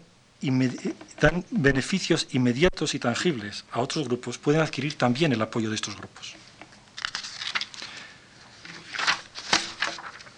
De manera que esta duplicidad sistemática permite a los políticos realizar, por así decirlo, sus sueños, que es el sueño de ocupar el espacio político en su totalidad, una parte de ella la ocupan con ritos y simbolismos que se dirigen a sus seguidores naturales y otra parte la ocupan con las políticas reales que se dirigen a los, a los seguidores naturales de sus adversarios. Y una vez que han probado este procedimiento y que ha sido suficientemente exitoso, esta estrategia de duplicidad sistemática se convierte en una especie de procedimiento operativo estándar que los políticos y los burócratas y los profesionales de la comunicación, como todos los buenos manipuladores de la política, aprenden como parte de su oficio. Los rituales neocorporatistas pueden reforzar todavía más los efectos de esta estrategia, haciendo que los sindicatos compartan la responsabilidad por estas políticas y compartan también la apelación a las masas. Pero tampoco pensemos que esto es necesariamente así particularmente, en especial si el contenido de las políticas reales es más equilibrado. De tal forma que las prácticas de los pactos sociales y de las políticas de concertación en muchos países, aparte de tener un efecto real sobre las condiciones económicas, asocian los dirigentes políticos y los líderes sociales en una ceremonia común de control del destino, calman ansiedades con relación a la inflación, a la caída de los salarios o al mantenimiento de los salarios y a al mantenimiento del desempleo, a la reestructuración industrial, etc. Y en general a todas las dificultades que son, dijéramos, eh, que van con la volatilidad de los mercados internacionales. Haciendo esto, la representación de esos rituales se supone que reduce el nivel del conflicto interno y refuerza el consenso social en torno a la aceptación de los arreglos constitucionales o constitucionales del sistema económico en todas nuestras políticas, en nuestros sistemas políticos democráticos, es decir, esa especie de híbrido de instituciones nucleares del sistema capitalista y de instituciones nucleares también del estado del bienestar. De este modo muy particular, los arreglos corporatistas, a través de estos arreglos corporativistas, los representantes de los grupos de interés y los políticos encuentran una manera de manejar la ambigüedad de la dominación como dominación y como negociación, puesto que los pactos son la expresión de un proceso de negociación entre, casi entre, entre mm, socios que son casi iguales. Dan un reconocimiento formal a los pactos, el Estado da un reconocimiento formal a los pactos y, como por así decirlo, su eh, bendición final y los convierte en pactos en el interés general, lo que es realmente un arreglo entre dos grupos de interés eh, con el visto bueno de unos grupos de partidos políticos muy peculiares y unos cuerpos de funcionarios con sus intereses también propios. Naturalmente estos rituales o estos ritos pueden ser también llevados a cabo por los representantes de los sindicatos y de los eh, empresarios por sí solos, con una participación de autoridades locales, con el Estado simplemente al margen. Y en la misma dirección podemos encontrar ritos de lo que podríamos llamar la humildad del Estado, la humildad estatal que está implícita en el tipo de políticas económicas de carácter desregulatorio, de desregulación o del laissez en el cual los rituales de los mercados competitivos son animados para ser exhibidos y para ser vividos de la manera más ostensible posible en la arena pública. Si pasamos ahora a la consideración de las actividades no, económicas, Está claro también que las sociedades modernas solamente funcionan a través de ritos continuos de cooperación social, representados tanto en espacios políticos como en espacios privados o públicos sociales, con muy poca intervención estatal. De hecho, la mayor parte de lo que, consideramos la vida urbana cotidiana o la vida de la calle, como fue el caso de la vida de los pueblos, es en, un, eh, eh, en gran medida una especie de exhibición de, estos rituales de cooperación y de competición en un escenario público pero no político. Sin embargo, también es cierto que ha habido una tendencia para el Estado, del Estado, por adoptar estos rituales que habían sido antes representados en el espacio social y en el espacio privado. Y el desarrollo del Estado del bienestar ilustra claramente esa tendencia.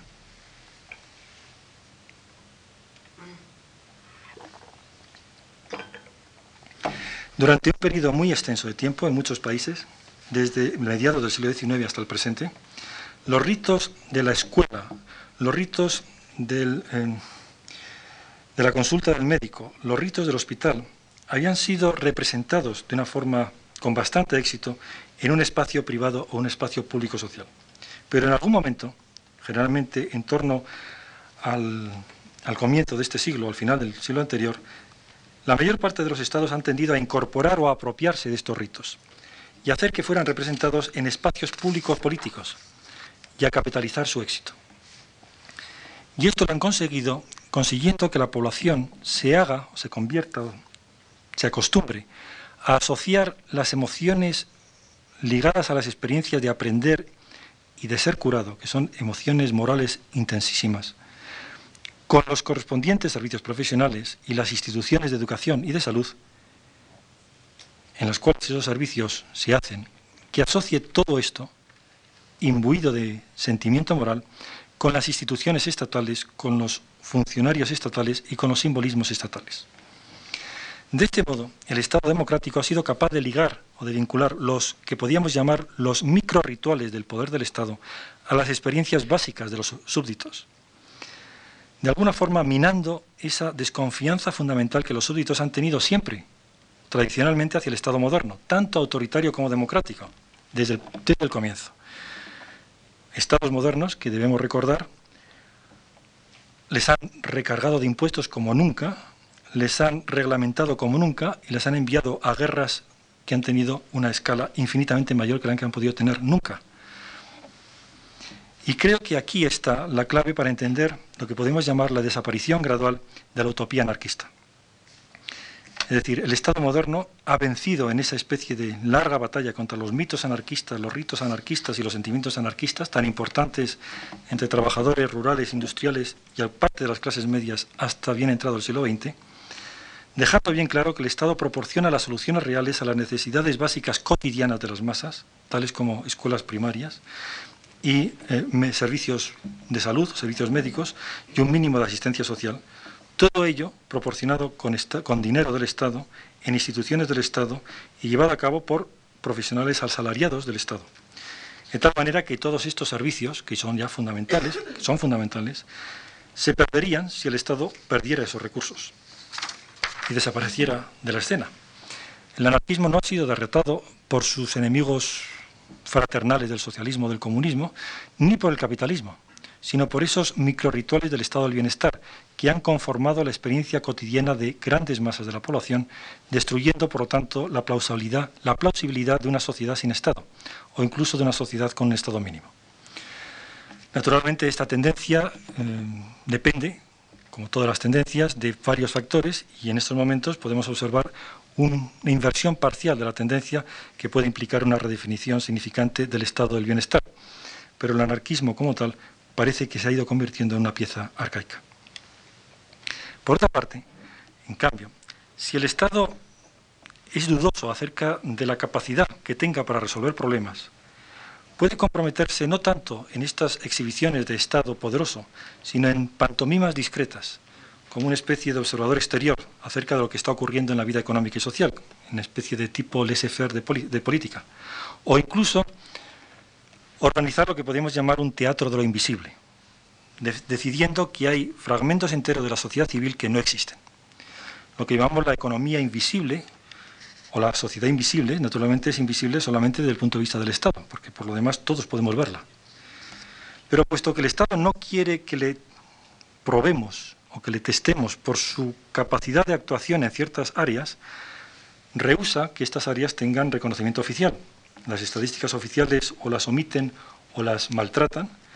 La ciencia social, que en gran parte depende de los recursos del Estado o del apoyo del Estado, sigue poco más o menos y le concede escasa atención a este tema o empieza a darle atención cuando parece que los políticos empiezan a pensar que pueden hacer algo sobre ello. Y sin embargo, los ritos privados de los mercados negros, de las drogas, de la prostitución, del juego, del terrorismo, de las actividades antisubversivas, de las sectas religiosas aparentemente extravagantes, continúan, continúan existiendo, pueden prosperar y en cualquier momento pueden aparecer sobre el escenario. Y entonces esa especie de teatro de las sombras puede ser representado con todas las luces. Esto es justo lo que está ocurriendo ahora en escala masiva en la Unión Soviética y en la Europa del Este,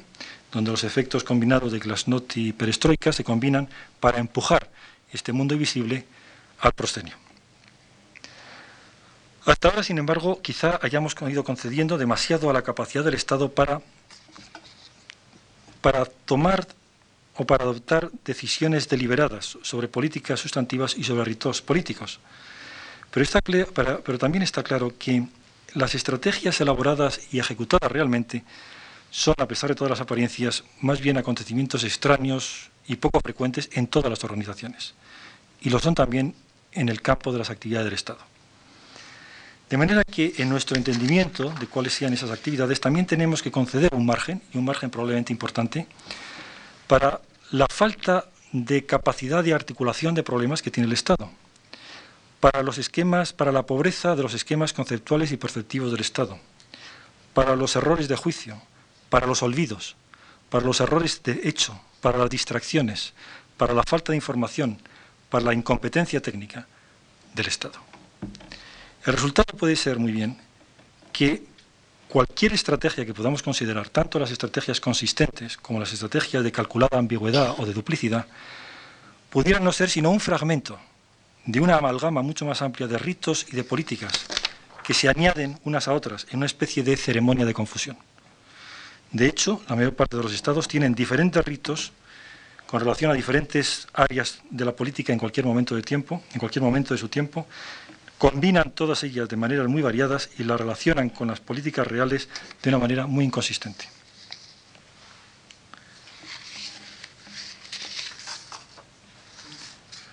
Naturalmente que hay muchas formas de cubrir estas amalgamas de ritos y hechos con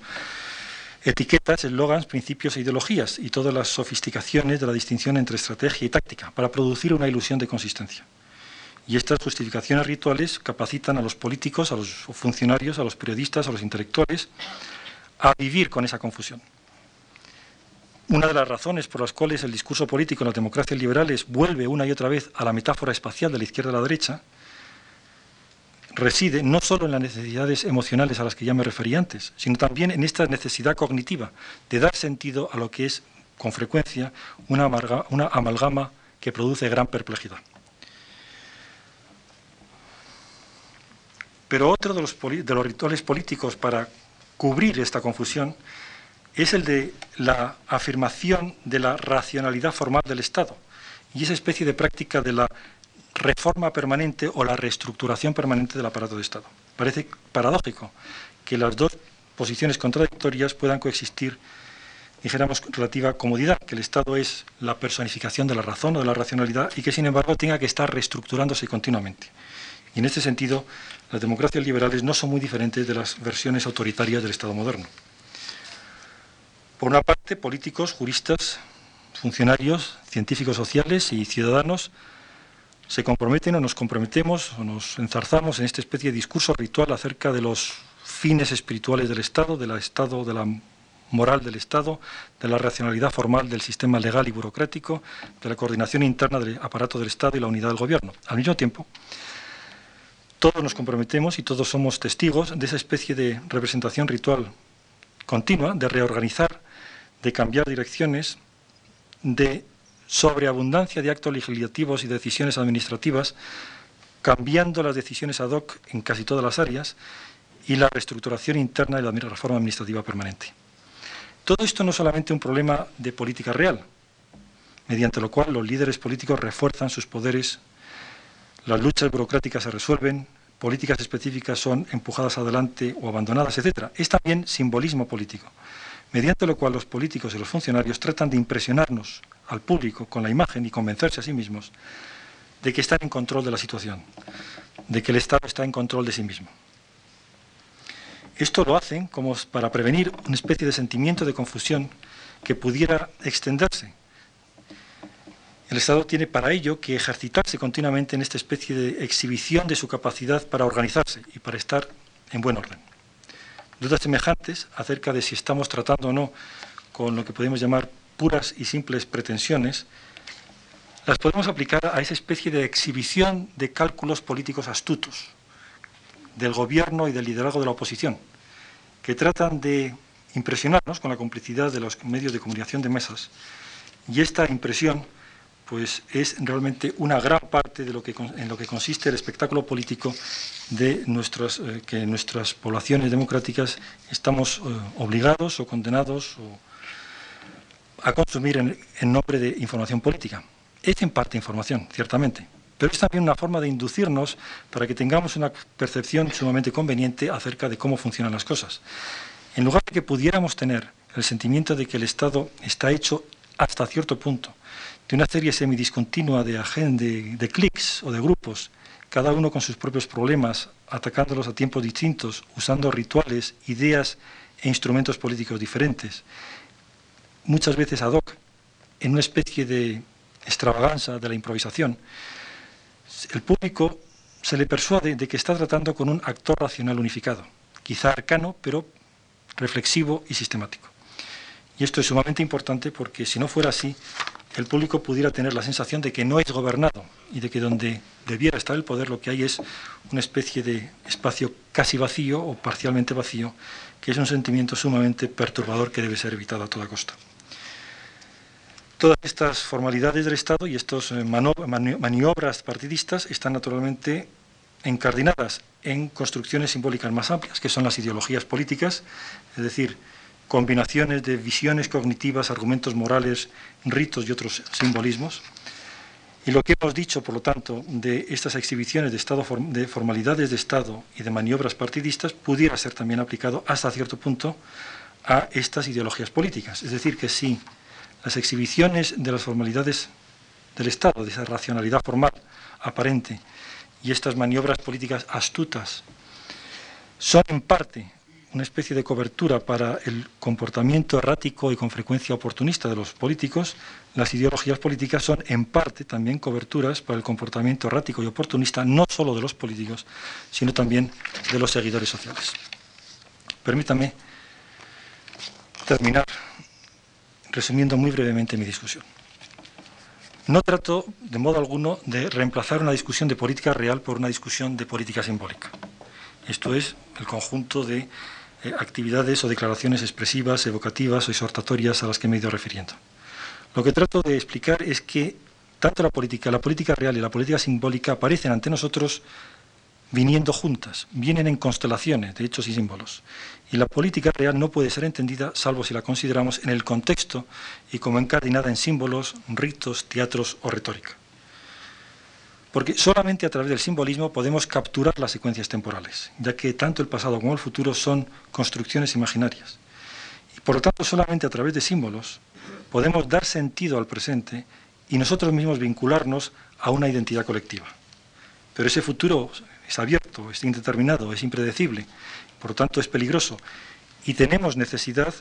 de construirnos o fabricarnos escenarios plausibles, deseables y realistas que calmen ansiedad, que intensifiquen motivaciones y que orienten la acción. Y puesto que la mayor parte de los problemas de una sociedad en cualquier periodo de tiempo, en cualquier momento, pueden ser vistos fácilmente como muy difíciles, quizá casi imposibles de resolver, tenemos necesidad, dada el espacio de tiempo limitado y dado los conflictos distributivos y culturales a los que me he referido, tenemos necesidad de construir estos simbolismos políticos que son necesarios para reforzar la autoridad de los dirigentes o los dominantes en ese juego complejo, complejo de dominación y negociación o sustituir, o sustituir sus errores. Ahora bien, esos escenarios políticos simbólicos con los que estamos tratando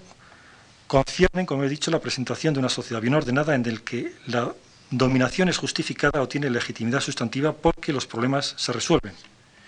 Y se resuelven de formas consistentes con aquellos principios dominantes del régimen político y con los intereses de los dominantes en dominar y de la sociedad civil en compartir o influir sobre los dominadores o al menos no ser oprimida más allá de ciertos límites. La dominación, de hecho, no es más que la cara más obvia y más visible de ese complejo fenómeno que implica dominación, pero también una dosis importante de negociación por el consentimiento entre unos y otros. Y los simbolismos políticos están concernidos con esos juegos ambiguos de dominación y de negociación. Estos simbolismos pueden intensificar, pueden distorsionar o pueden variar en muchos grados de las políticas reales,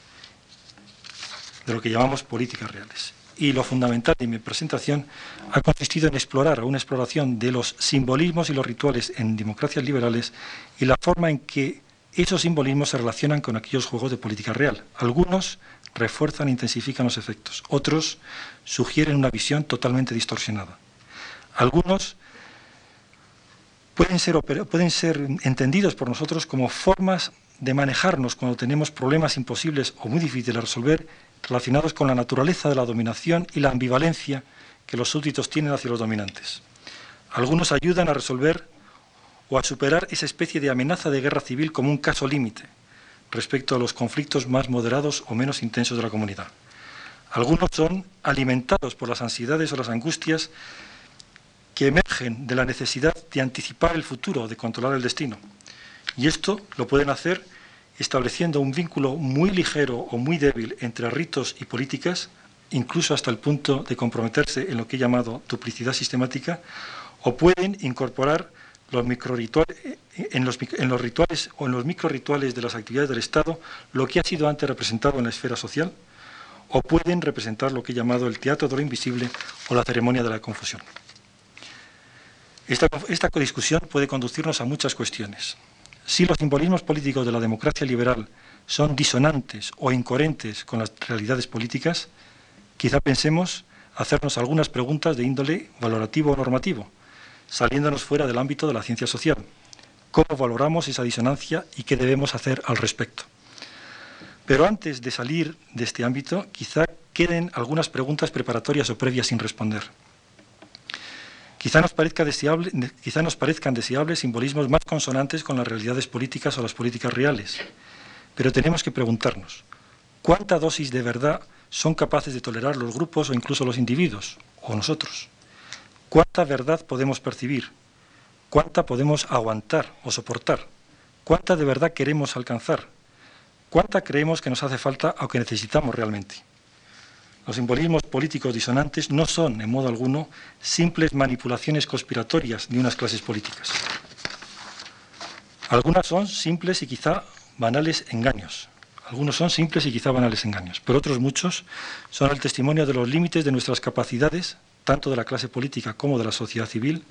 para entender y para resolver nuestra situación histórica y quizá nuestra condición humana. Muchas gracias por su paciencia.